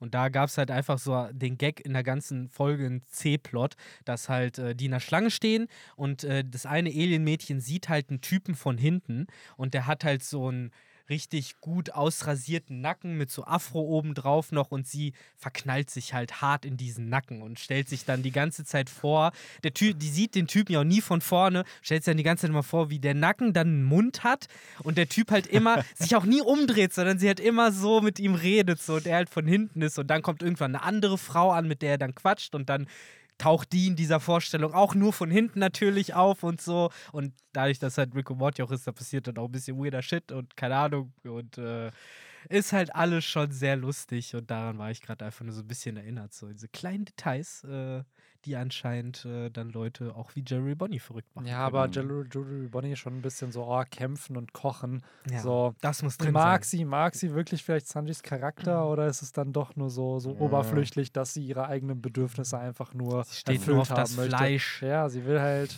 sie will halt einfach nur, aber dass er Pizzen macht. so, Leider nicht sein Fleisch. Fleisch. Ja. Genau. Ja. Aber ich finde schön, wie Oda hier es hinkriegt, gerade auch, ich glaube, Bonnies Lieblingsspeise ist Pizza, dass es dann so mhm. nebenbei halt einfach dann gedroppt wird. Ne? Es wurde ja mhm. in ihrem allerersten Reveal wurde sie doch äh, gezeigt, Pizza, wie sie ja. einen Haufen Pizza gefressen ja. hat. Genau, daran erinnere ich mich sogar auch noch. Yes, auf ja, jeden und Fall. so sind die unterwegs, ne? Um da ein bisschen was zu regeln. Währenddessen kriegt Borsalino jetzt endgültig, das finde ich übrigens auch sehr interessant, dass er von Saturn Borsalino genannt wird und nicht bei seinem Decknamen Kizaru. Mhm. mhm. Ähm, anscheinend stehen die so ein bisschen über diesem ganzen Vierlefanz, äh, nennen die halt bei ihrem Namen. Und der kriegt jetzt halt eben den Befehl, ne, kannst du dich durch die Laser da durch äh, manövrieren und kannst du da, da hier die, ich glaube, es ging explizit ja darum, York rauszuholen. Mhm äh, kannst du das erledigen. Und er dann halt auch, ohne zu zögern, ey, ganz ehrlich, ich glaube, das ist kein Problem. so, ne, ich muss halt nur vorher eine Sache noch klären. Mhm. Und äh, da fängt halt, finde ich, so ein bisschen was vollkommen Unerwartetes an, nämlich das, also was heißt unerwartet im Sinne von, vor einem Monat hätte man es noch nicht erwartet, dass Kizaru nämlich hier Persönlichkeit zeigt und halt nicht einfach nur, wie er letztes Kapitel noch angedeutet hat, halt nur ein Zahnrädchen ist, sondern äh, sagt, ich will das auf meine Weise machen. Ja. So, lasst mich das so machen, wie ich damit gut leben kann, zumindest halt auf den ersten Blick. Und äh, das ist zumindest schon mehr, als wir je von ihm bekommen haben, weil vorher haben wir nur bekommen, so, ja, ich soll das machen, alles klar, ich erledige das so schnell, und dann. so schnell und so effizient ja. wie möglich, damit ich damit fertig bin. Und hier, ja, heißt er sich praktisch selber eine zusätzliche Aufgabe auf und äh, ich denke mir schon, so sehr wie man so durstet. Allein das reicht fast schon, als äh, um den Kapiteltitel äh, zu rechtfertigen. Ja. Das ist ja ich das auch, Kapitel Kizaru. Passt, passt halt so wenig zu dem Charakter, weil auf mhm. mich wirkt Kizaru nicht wie jemand, der gerne Überstunden macht Richtig. und irgendwie extra Sachen Natürlich, macht. Genau. Und das ist schon sehr so für uns zumindest out of character, ne? dass er mhm. dann halt sagt, ey, ich habe da aber noch was zu erledigen. Ich kann mir so. gut vorstellen. Vielleicht hat es halt was, sorry Victor. Ja, ist gut. Äh, vielleicht hat es ja was äh, hier dann wirklich auch einfach Persönliches damit zu tun, dass halt Sentomaru ist ja sein Neffe und äh, er ja auch so ein bisschen so dessen Ehre halt auch irgendwie respektiert. Er sagt ja dann hier auch zu Saturn so von wegen, ja, das, der ne, sitzt da halt unten und äh, hält halt die Stellung für die anderen. Und das wäre halt schon irgendwie, wenn man dem halt in, ins Gesicht spuckt, mhm. äh, dass man da dann irgendwie einfach alles niederbrennt. Ich sag ja, ich, ne? äh, wie, wie ein Wannemann. Genau, er hat mich nicht mal angesehen. Ich will es halt irgendwie persönlich schon mit dem dann irgendwie auch auf, auf Ehrenmann-Basis ja. praktisch äh, lösen. Ähm, ich finde, alleine das gibt dem halt schon deutlich mehr Charakter, wie man halt vorher von ihm kannte. Ja, safe. Und das ist halt, keine Ahnung, auch irgendwo mein Gedanke bei dieser ganzen Sache. Kizaru ist kein 0815-Charakter. Wir haben die Kaiser auf Seiten der Piraterie, wir haben die Admiräle auf Seiten der Marine und das sind so, das sind so diese Charakter, die diese Gruppierung gefühlt auch irgendwo darstellen und die haben alle einen Charakter, die haben alle einen Charakter-Arc von oder die haben Traits irgendwie, die irgendwie entweder ähnlich zur Strohhutbande sind oder halt irgendwie ein Opposite in irgendeiner Art und Weise. Und gerade Kizaru fällt da voll raus, finde ich. So von all diesen Charaktern. Und ich glaube, dass jetzt die Zeit kommt, wo man halt realisiert, ah nee, der passt da auch irgendwo in dieses Muster rein. Nur halt, oder hat halt bewusst wenig von Kizaru gezeigt. Und mhm. daher, ich glaube nämlich schon, dass wir erfahren, warum der so laid back ist und so entspannt und so, warum er so handelt, wie er handelt. Weil er hat ja im letzten Chapter gesagt, ey, er ist halt einfach nur ein, ein Zahnrädchen in der Maschine und er befolgt nur Befehle. Hier ist er aber eigentlich nicht so, weil er ja sagt, ey, nee, ich mache noch was eigenes und regel das, wie ich das will. Also, so. wenn oder mal diesen typischen Flashback, Fadeaway super einbauen kann, dann hier einfach durch diese Lichtkraft, ja, dass safe. halt das Bild hell wird und wir dann diesen typischen Swoosh äh, in, in so ein Flashback bekommen. Das würde sie hier eigentlich sehr gut anbieten, ne? Fürs nächste ja, Chapter. Safe. Mhm. Aber das ist auch generell eine coole stilistische Methode, wenn du den Flashback eines Charakters, der vielleicht eine Teufelsfrucht hast, das dann visuell halt dann irgendwie auch in mhm. der weil die Paneele Leckt sind ja eher Schmerz die äh, Ränder ein, damit es zu einem Flashback wird. Mit okay. so einer Yummy Yummy Nummi. Ja, wo du halt so ein bisschen dieses, dieses, dieses Dissolvement ins Schwarze genau. so halt genau. So, oder auch hier diese Lichtstrahlen, die ja oft benutzt werden, so als Blende für einen ganz anderen Ort. Weil im Manga ist ja oft diese typische Blende, die man ja so hat, ist ja, ähm, die benutzt oder doch auch häufig. Es ist einfach dieses kleine, ja, es ist oft dieser kleine wenn es irgendwie, äh, wenn es ein Bild sein kann, wo dann ein Bild ein bisschen getrennt wird in der Mitte, mm. damit mhm. du weißt, es kommt ein Übergang mm. zu mhm. einer anderen Szene sozusagen. Das ist ja einfach wie im Schnitt eine Blende zu setzen, blöd gesagt. Das ist also wahrscheinlich das Stilmittel beim Manga. Mm. Ähm, und beim Flashback ja oft dieser Fade to Black, wo du halt merkst, dass, das, dass der Background schwarz wird. Ja. Aber ja, irgendwie cool. Ich finde es auch gerade halt dieses, dass Saturn hier dieses so einen, so einen Schnäufzer hat und sich an den Kopf fasst. Irgendwie, ah ja, hier, das ja. habe ich ja voll vercheckt, dass das auch noch passieren kann, ne? Weil Kizaru sagt ja, hey, wenn ich das nicht mache, dann wird er einfach alle Pazifister direkt losschicken oder 50 Pazifister und dann greifen die die Schiffe an. Und dann haben wir ja Casualties und das wollen wir ja eigentlich. Das aber eigentlich nicht. halt einfach nur aus seinem Arsch rausgeredet war, weil das tut er ja am Ende des Kapitels natürlich, sowieso. Natürlich, natürlich. Ich glaube, das ist doch einfach nur für Kizaru irgendein Grund. Ja, ja, ich muss das machen. Ja. Das aber ja. eigentlich. So und vor allen Dingen, also ganz ehrlich, man, da kann man jetzt, wenn man will, mehr reinlesen, als da ist, weil das Gespräch geht ja noch explizit so, dass, äh, ne, erst Saturn halt sagt so, yo, äh, ne, flieg einfach über ihn durch äh, ne, sagt Kizaru, lass mich auf meine Weise machen. Außerdem ne, hat er da diese 50 Pazifistas, die werden alles vernichten. Und dann sagt ja äh, Saturn, wo er sich da an den Kopf fasst, noch so, hm, wir könnten uns darauf vorbereiten, aber ich will das schnell klären. Äh, ne? Also äh, weißt du, wo eben diese Power Station für die Mother Flame ist, um das schnell jetzt zu lösen, bevor, also praktisch Centomaro fertig zu machen und dann zur Power Station zu fliegen, noch bevor was passiert. Und äh, das sagt halt Kizaru mit Ja, Rob Lucky hat uns die Infos gegeben. Rob Lucky weiß also auch, wo diese Power Station sich befindet, mhm. was auch ein interessantes Detail ist. Ähm, aber worauf das halt trotzdem alles hinausläuft, ist, dass Kizaru Saturn in dem Moment halt nicht berichtigt hat darüber, von wegen, ja, Bro, vielleicht solltet ihr euch wirklich vorbereiten, bevor ich dahin fliege, mhm. weil, ob ich jetzt Centumaro angreife oder nicht, die 50 äh, Pazifista werden euch so oder so angreifen. Mhm. Aber äh, ja, sagt Kizaru in dem Moment nicht, entweder um die Forces zu dezimieren, was ich aber nicht glaube, nee. weil Kizaru gerade noch zusammen mit seinen Kollegen da auf dem Schiff Brot gebrochen hat und gegessen hat. Äh, wenn überhaupt, dann hätte Saturn gesagt, ey, mir scheißegal, äh, wir will das schnell regeln, also ob die jetzt angreifen oder nicht, Wayne. Äh, sei es wie es sei, ich finde es einfach irgendwie seltsam aneinander vorbeireden in dem Moment so ein bisschen, mm. weil mhm äh, ja, eigentlich äh, Saturn das hätte checken müssen, dass Intomaru so oder so seinen Angriff mhm. startet. Ja, Warum sich dann überhaupt drüber aufregen, anstatt einfach eh die gleiche Schiene zu fahren wie vorhin, von wegen, ja, äh, Opfer sind notwendig. Ja, mhm. sind sie halt. Dann musst du halt dein, deine Leute verlieren. Und keine mhm. Ahnung, vielleicht ist sogar Kizaru derjenige, der jetzt versuchen wird, obwohl er jetzt mit Sentomaru geclasht ist, halt trotzdem den Schaden zu minimieren. Ja, ich glaube halt auch, weil ich stelle mir immer noch nicht Kizaru vor, weil wir ihn zumindest so noch nicht gesehen haben, dass der Zivilisten angreift und halt Leute, die wie Mike Ermintrout sagen würde, die Leute, die nicht im Game sind, ja. dass die mit beteiligt ja, sind. Wobei, sozusagen. hier sind ja keine Zivilisten. Genau, das meine ich halt. Aber ich glaube auch, dass er halt hier Damage Control machen würde und dafür dass auch ein Kizaru eigentlich die Geiseln befreien will. Also dass er auch eher diesen, das will, was die Marine ja. will.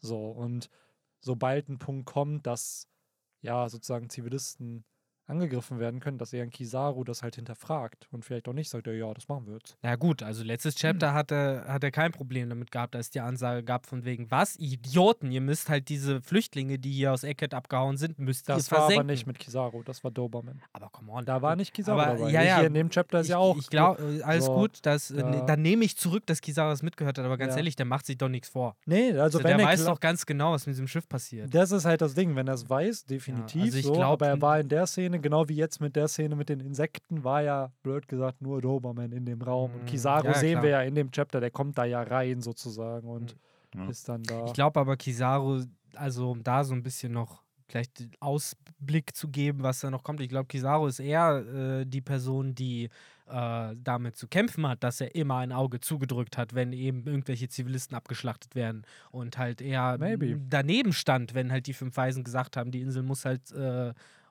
untergehen oder sowas. Und das halt, glaube ich, so ein bisschen das Thema ist, mit dem er sich auseinanderzusetzen hat. So ein bisschen das Gegenteil von äh, Aokiji, mhm. der halt eben von Anfang an das unterfragt hat und den das halt aus der Marine rausgetrieben hat. Mhm.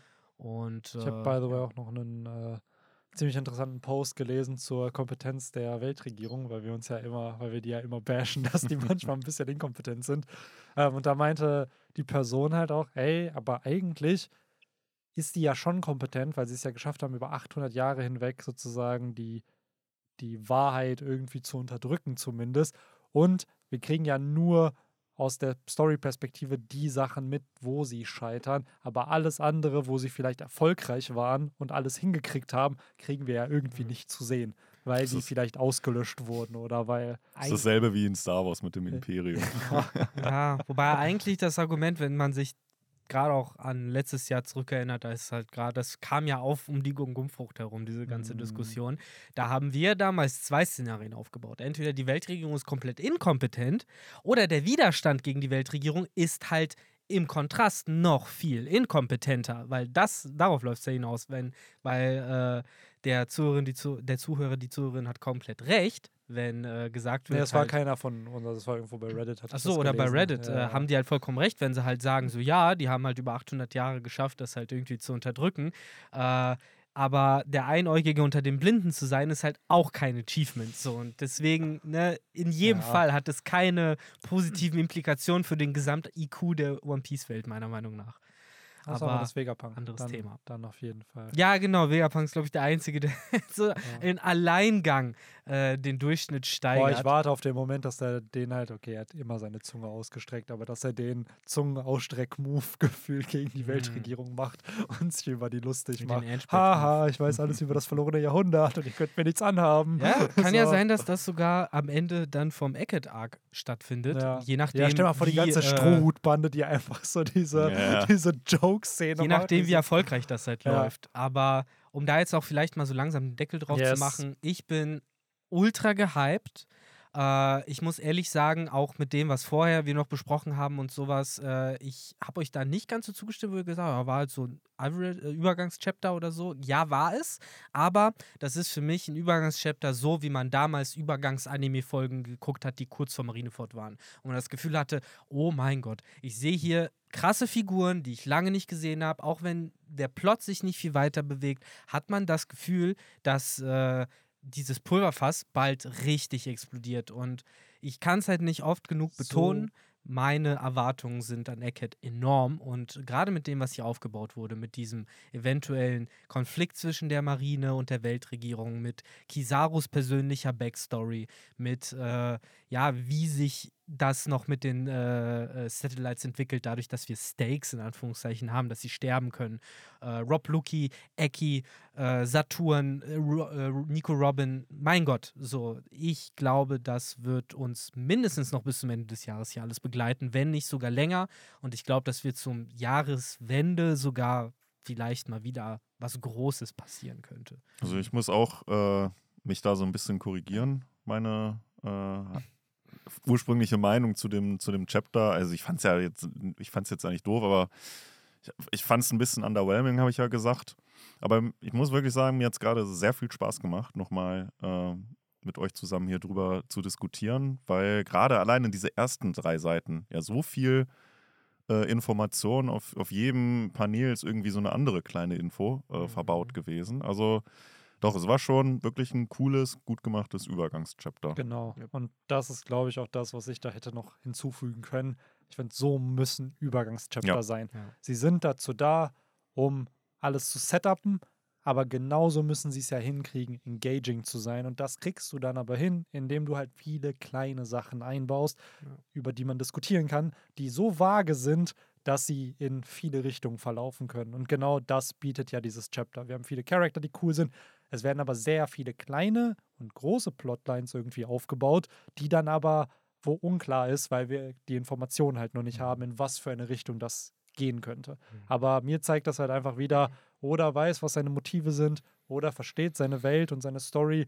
Und ich glaube, dass Egghead dem Hype auch gerecht wird. Also, dass dieses, dieser Egghead-Zwischenfall, das wird wirklich ein Zwischenfall, das wird schon was Großes und es wird nicht einfach, Strohhutbande nimmt ihr Schiff, fliegt nach hinten mhm. und fliegt sich dann mit diesem Kudo Burst weg, sondern ich glaube, das wird halt echt größer als diese einfache Flucht, wie oh. sie hier beschrieben wird. Vor allen Dingen mit dieser letzten Seite, mit dem allerletzten Panel, was ja wirklich nochmal den Mund wässrig macht, wo halt fucking Ruffy da steht und sagt, oh mein Gott, oh mein Gott, es kommt. So, man denkt sich, oh mein Gott, ja, Mann, es kommt. Ruffy so. hat auch die Striche auf den Augen, Alter. Das ja, ist, der also hat, der, der sieht das. Das heißt was. Ich ja. glaube, das ist so das stärkste Haki, in Anführungszeichen, was er seit Kaido gespürt haben wird. Gehe ich mal hart von aus. So, so, das ist halt. Gut, da war auch nicht so viel zwischen. Ja, gut, Ramaki war dazwischen. Aber den hat er ja, da hat er ja gelacht. ja! und gechillt. Exakt. So. Da das sieht man halt, so. dass Kizaru im Kontrast halt für ein Dude ist. Ja, ich will mal so sagen, Aramaki, gegen den hat er ja nicht wirklich gekämpft, so, aber Kizaru, Alter, das war, Kizaru war da, als die Strohhutbande getrennt wurde. Und ich würde mal behaupten, oh. wenn wir bedenken, Vielleicht Ruffy, erkennt er das wieder. Ja, ja erstmal das. Es gibt Ruffy äh, Vietnam-Flashbacks. Ja, erstmal genau das, so, weil ich denke mir so, okay, damals klar, Kuma hat das dann am Ende gemacht, aber nach Ace Tod war, glaube ich, das das Schlimmste, was Ruffy auf seiner Reise mhm. passiert ist. War eigentlich so. voll gemein, weil jetzt, äh, wenn da jetzt nochmal kollektives Trauma aufgebaut und äh, verarbeitet wird, dann darf Jimbe ja gar nicht mitmachen. Er steht da daneben und sagt, ja, oh. jungen Leute, so, ich war, im ich war noch nicht dabei. so ist ja cool, dass ihr da hier ja. diese Verbindung habt, die ihr so Ja, wobei Jimbei war, war ja der, der die Heilung betrieben ja, ja, hat, der gesagt hat, ey, erinner, äh, Schlag in die Fresse, erinnere dich mhm. daran, was du noch hast. Und dann dieses, ich habe meine Freunde. Und dann mhm. siehst du die alle auf dem Boden gezeichnet. Mhm. Ja, ja, klar. Aber damit Henry den Bundesliga-Auftakt hier jetzt erleben kann, yes. ähm, würde ich sagen, wir machen das Ding zu. Wir sind bei einer Stunde 45. Am Anfang hatten wir schöne 15 Minuten Off-Topic-Talk. Also doch die 90 so. Minuten, wie man es hier predicted hat. Mhm. Ja. Ähm, so eine gute und nächste Zeit. Woche können wir dann mehr oder weniger direkt mit einem anderen Plotpunkt ausfüllen. Yes. Nämlich geht es dann ja weiter mit dem Banner Talk. Yes. Es geht mit dem Hype Train nach Inis Lobby. Ja, wir kommen an. Und auch wenn wir jetzt, bin mir nicht sicher, musst du mir jetzt auch nicht spoilern, äh, auch keine Ahnung, ob wir da überhaupt Lucky oder so groß in Action sehen, aber äh, auf jeden Fall fahren wir in die Richtung auch des Flashbacks, den du ja schon angeteased hast.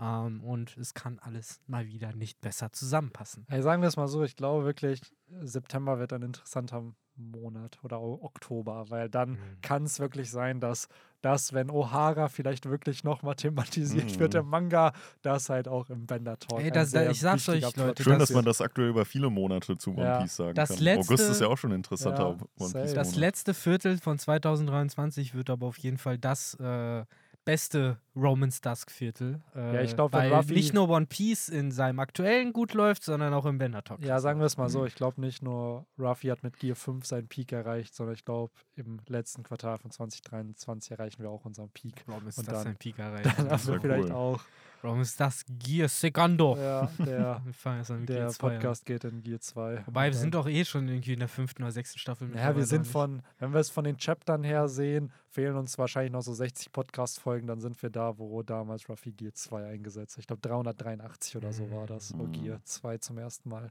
Auch oh. das bald. Ja, das ist wirklich bald. Wirklich drei, zwei Bände, zwei, drei Bände, dann sind mhm. wir da.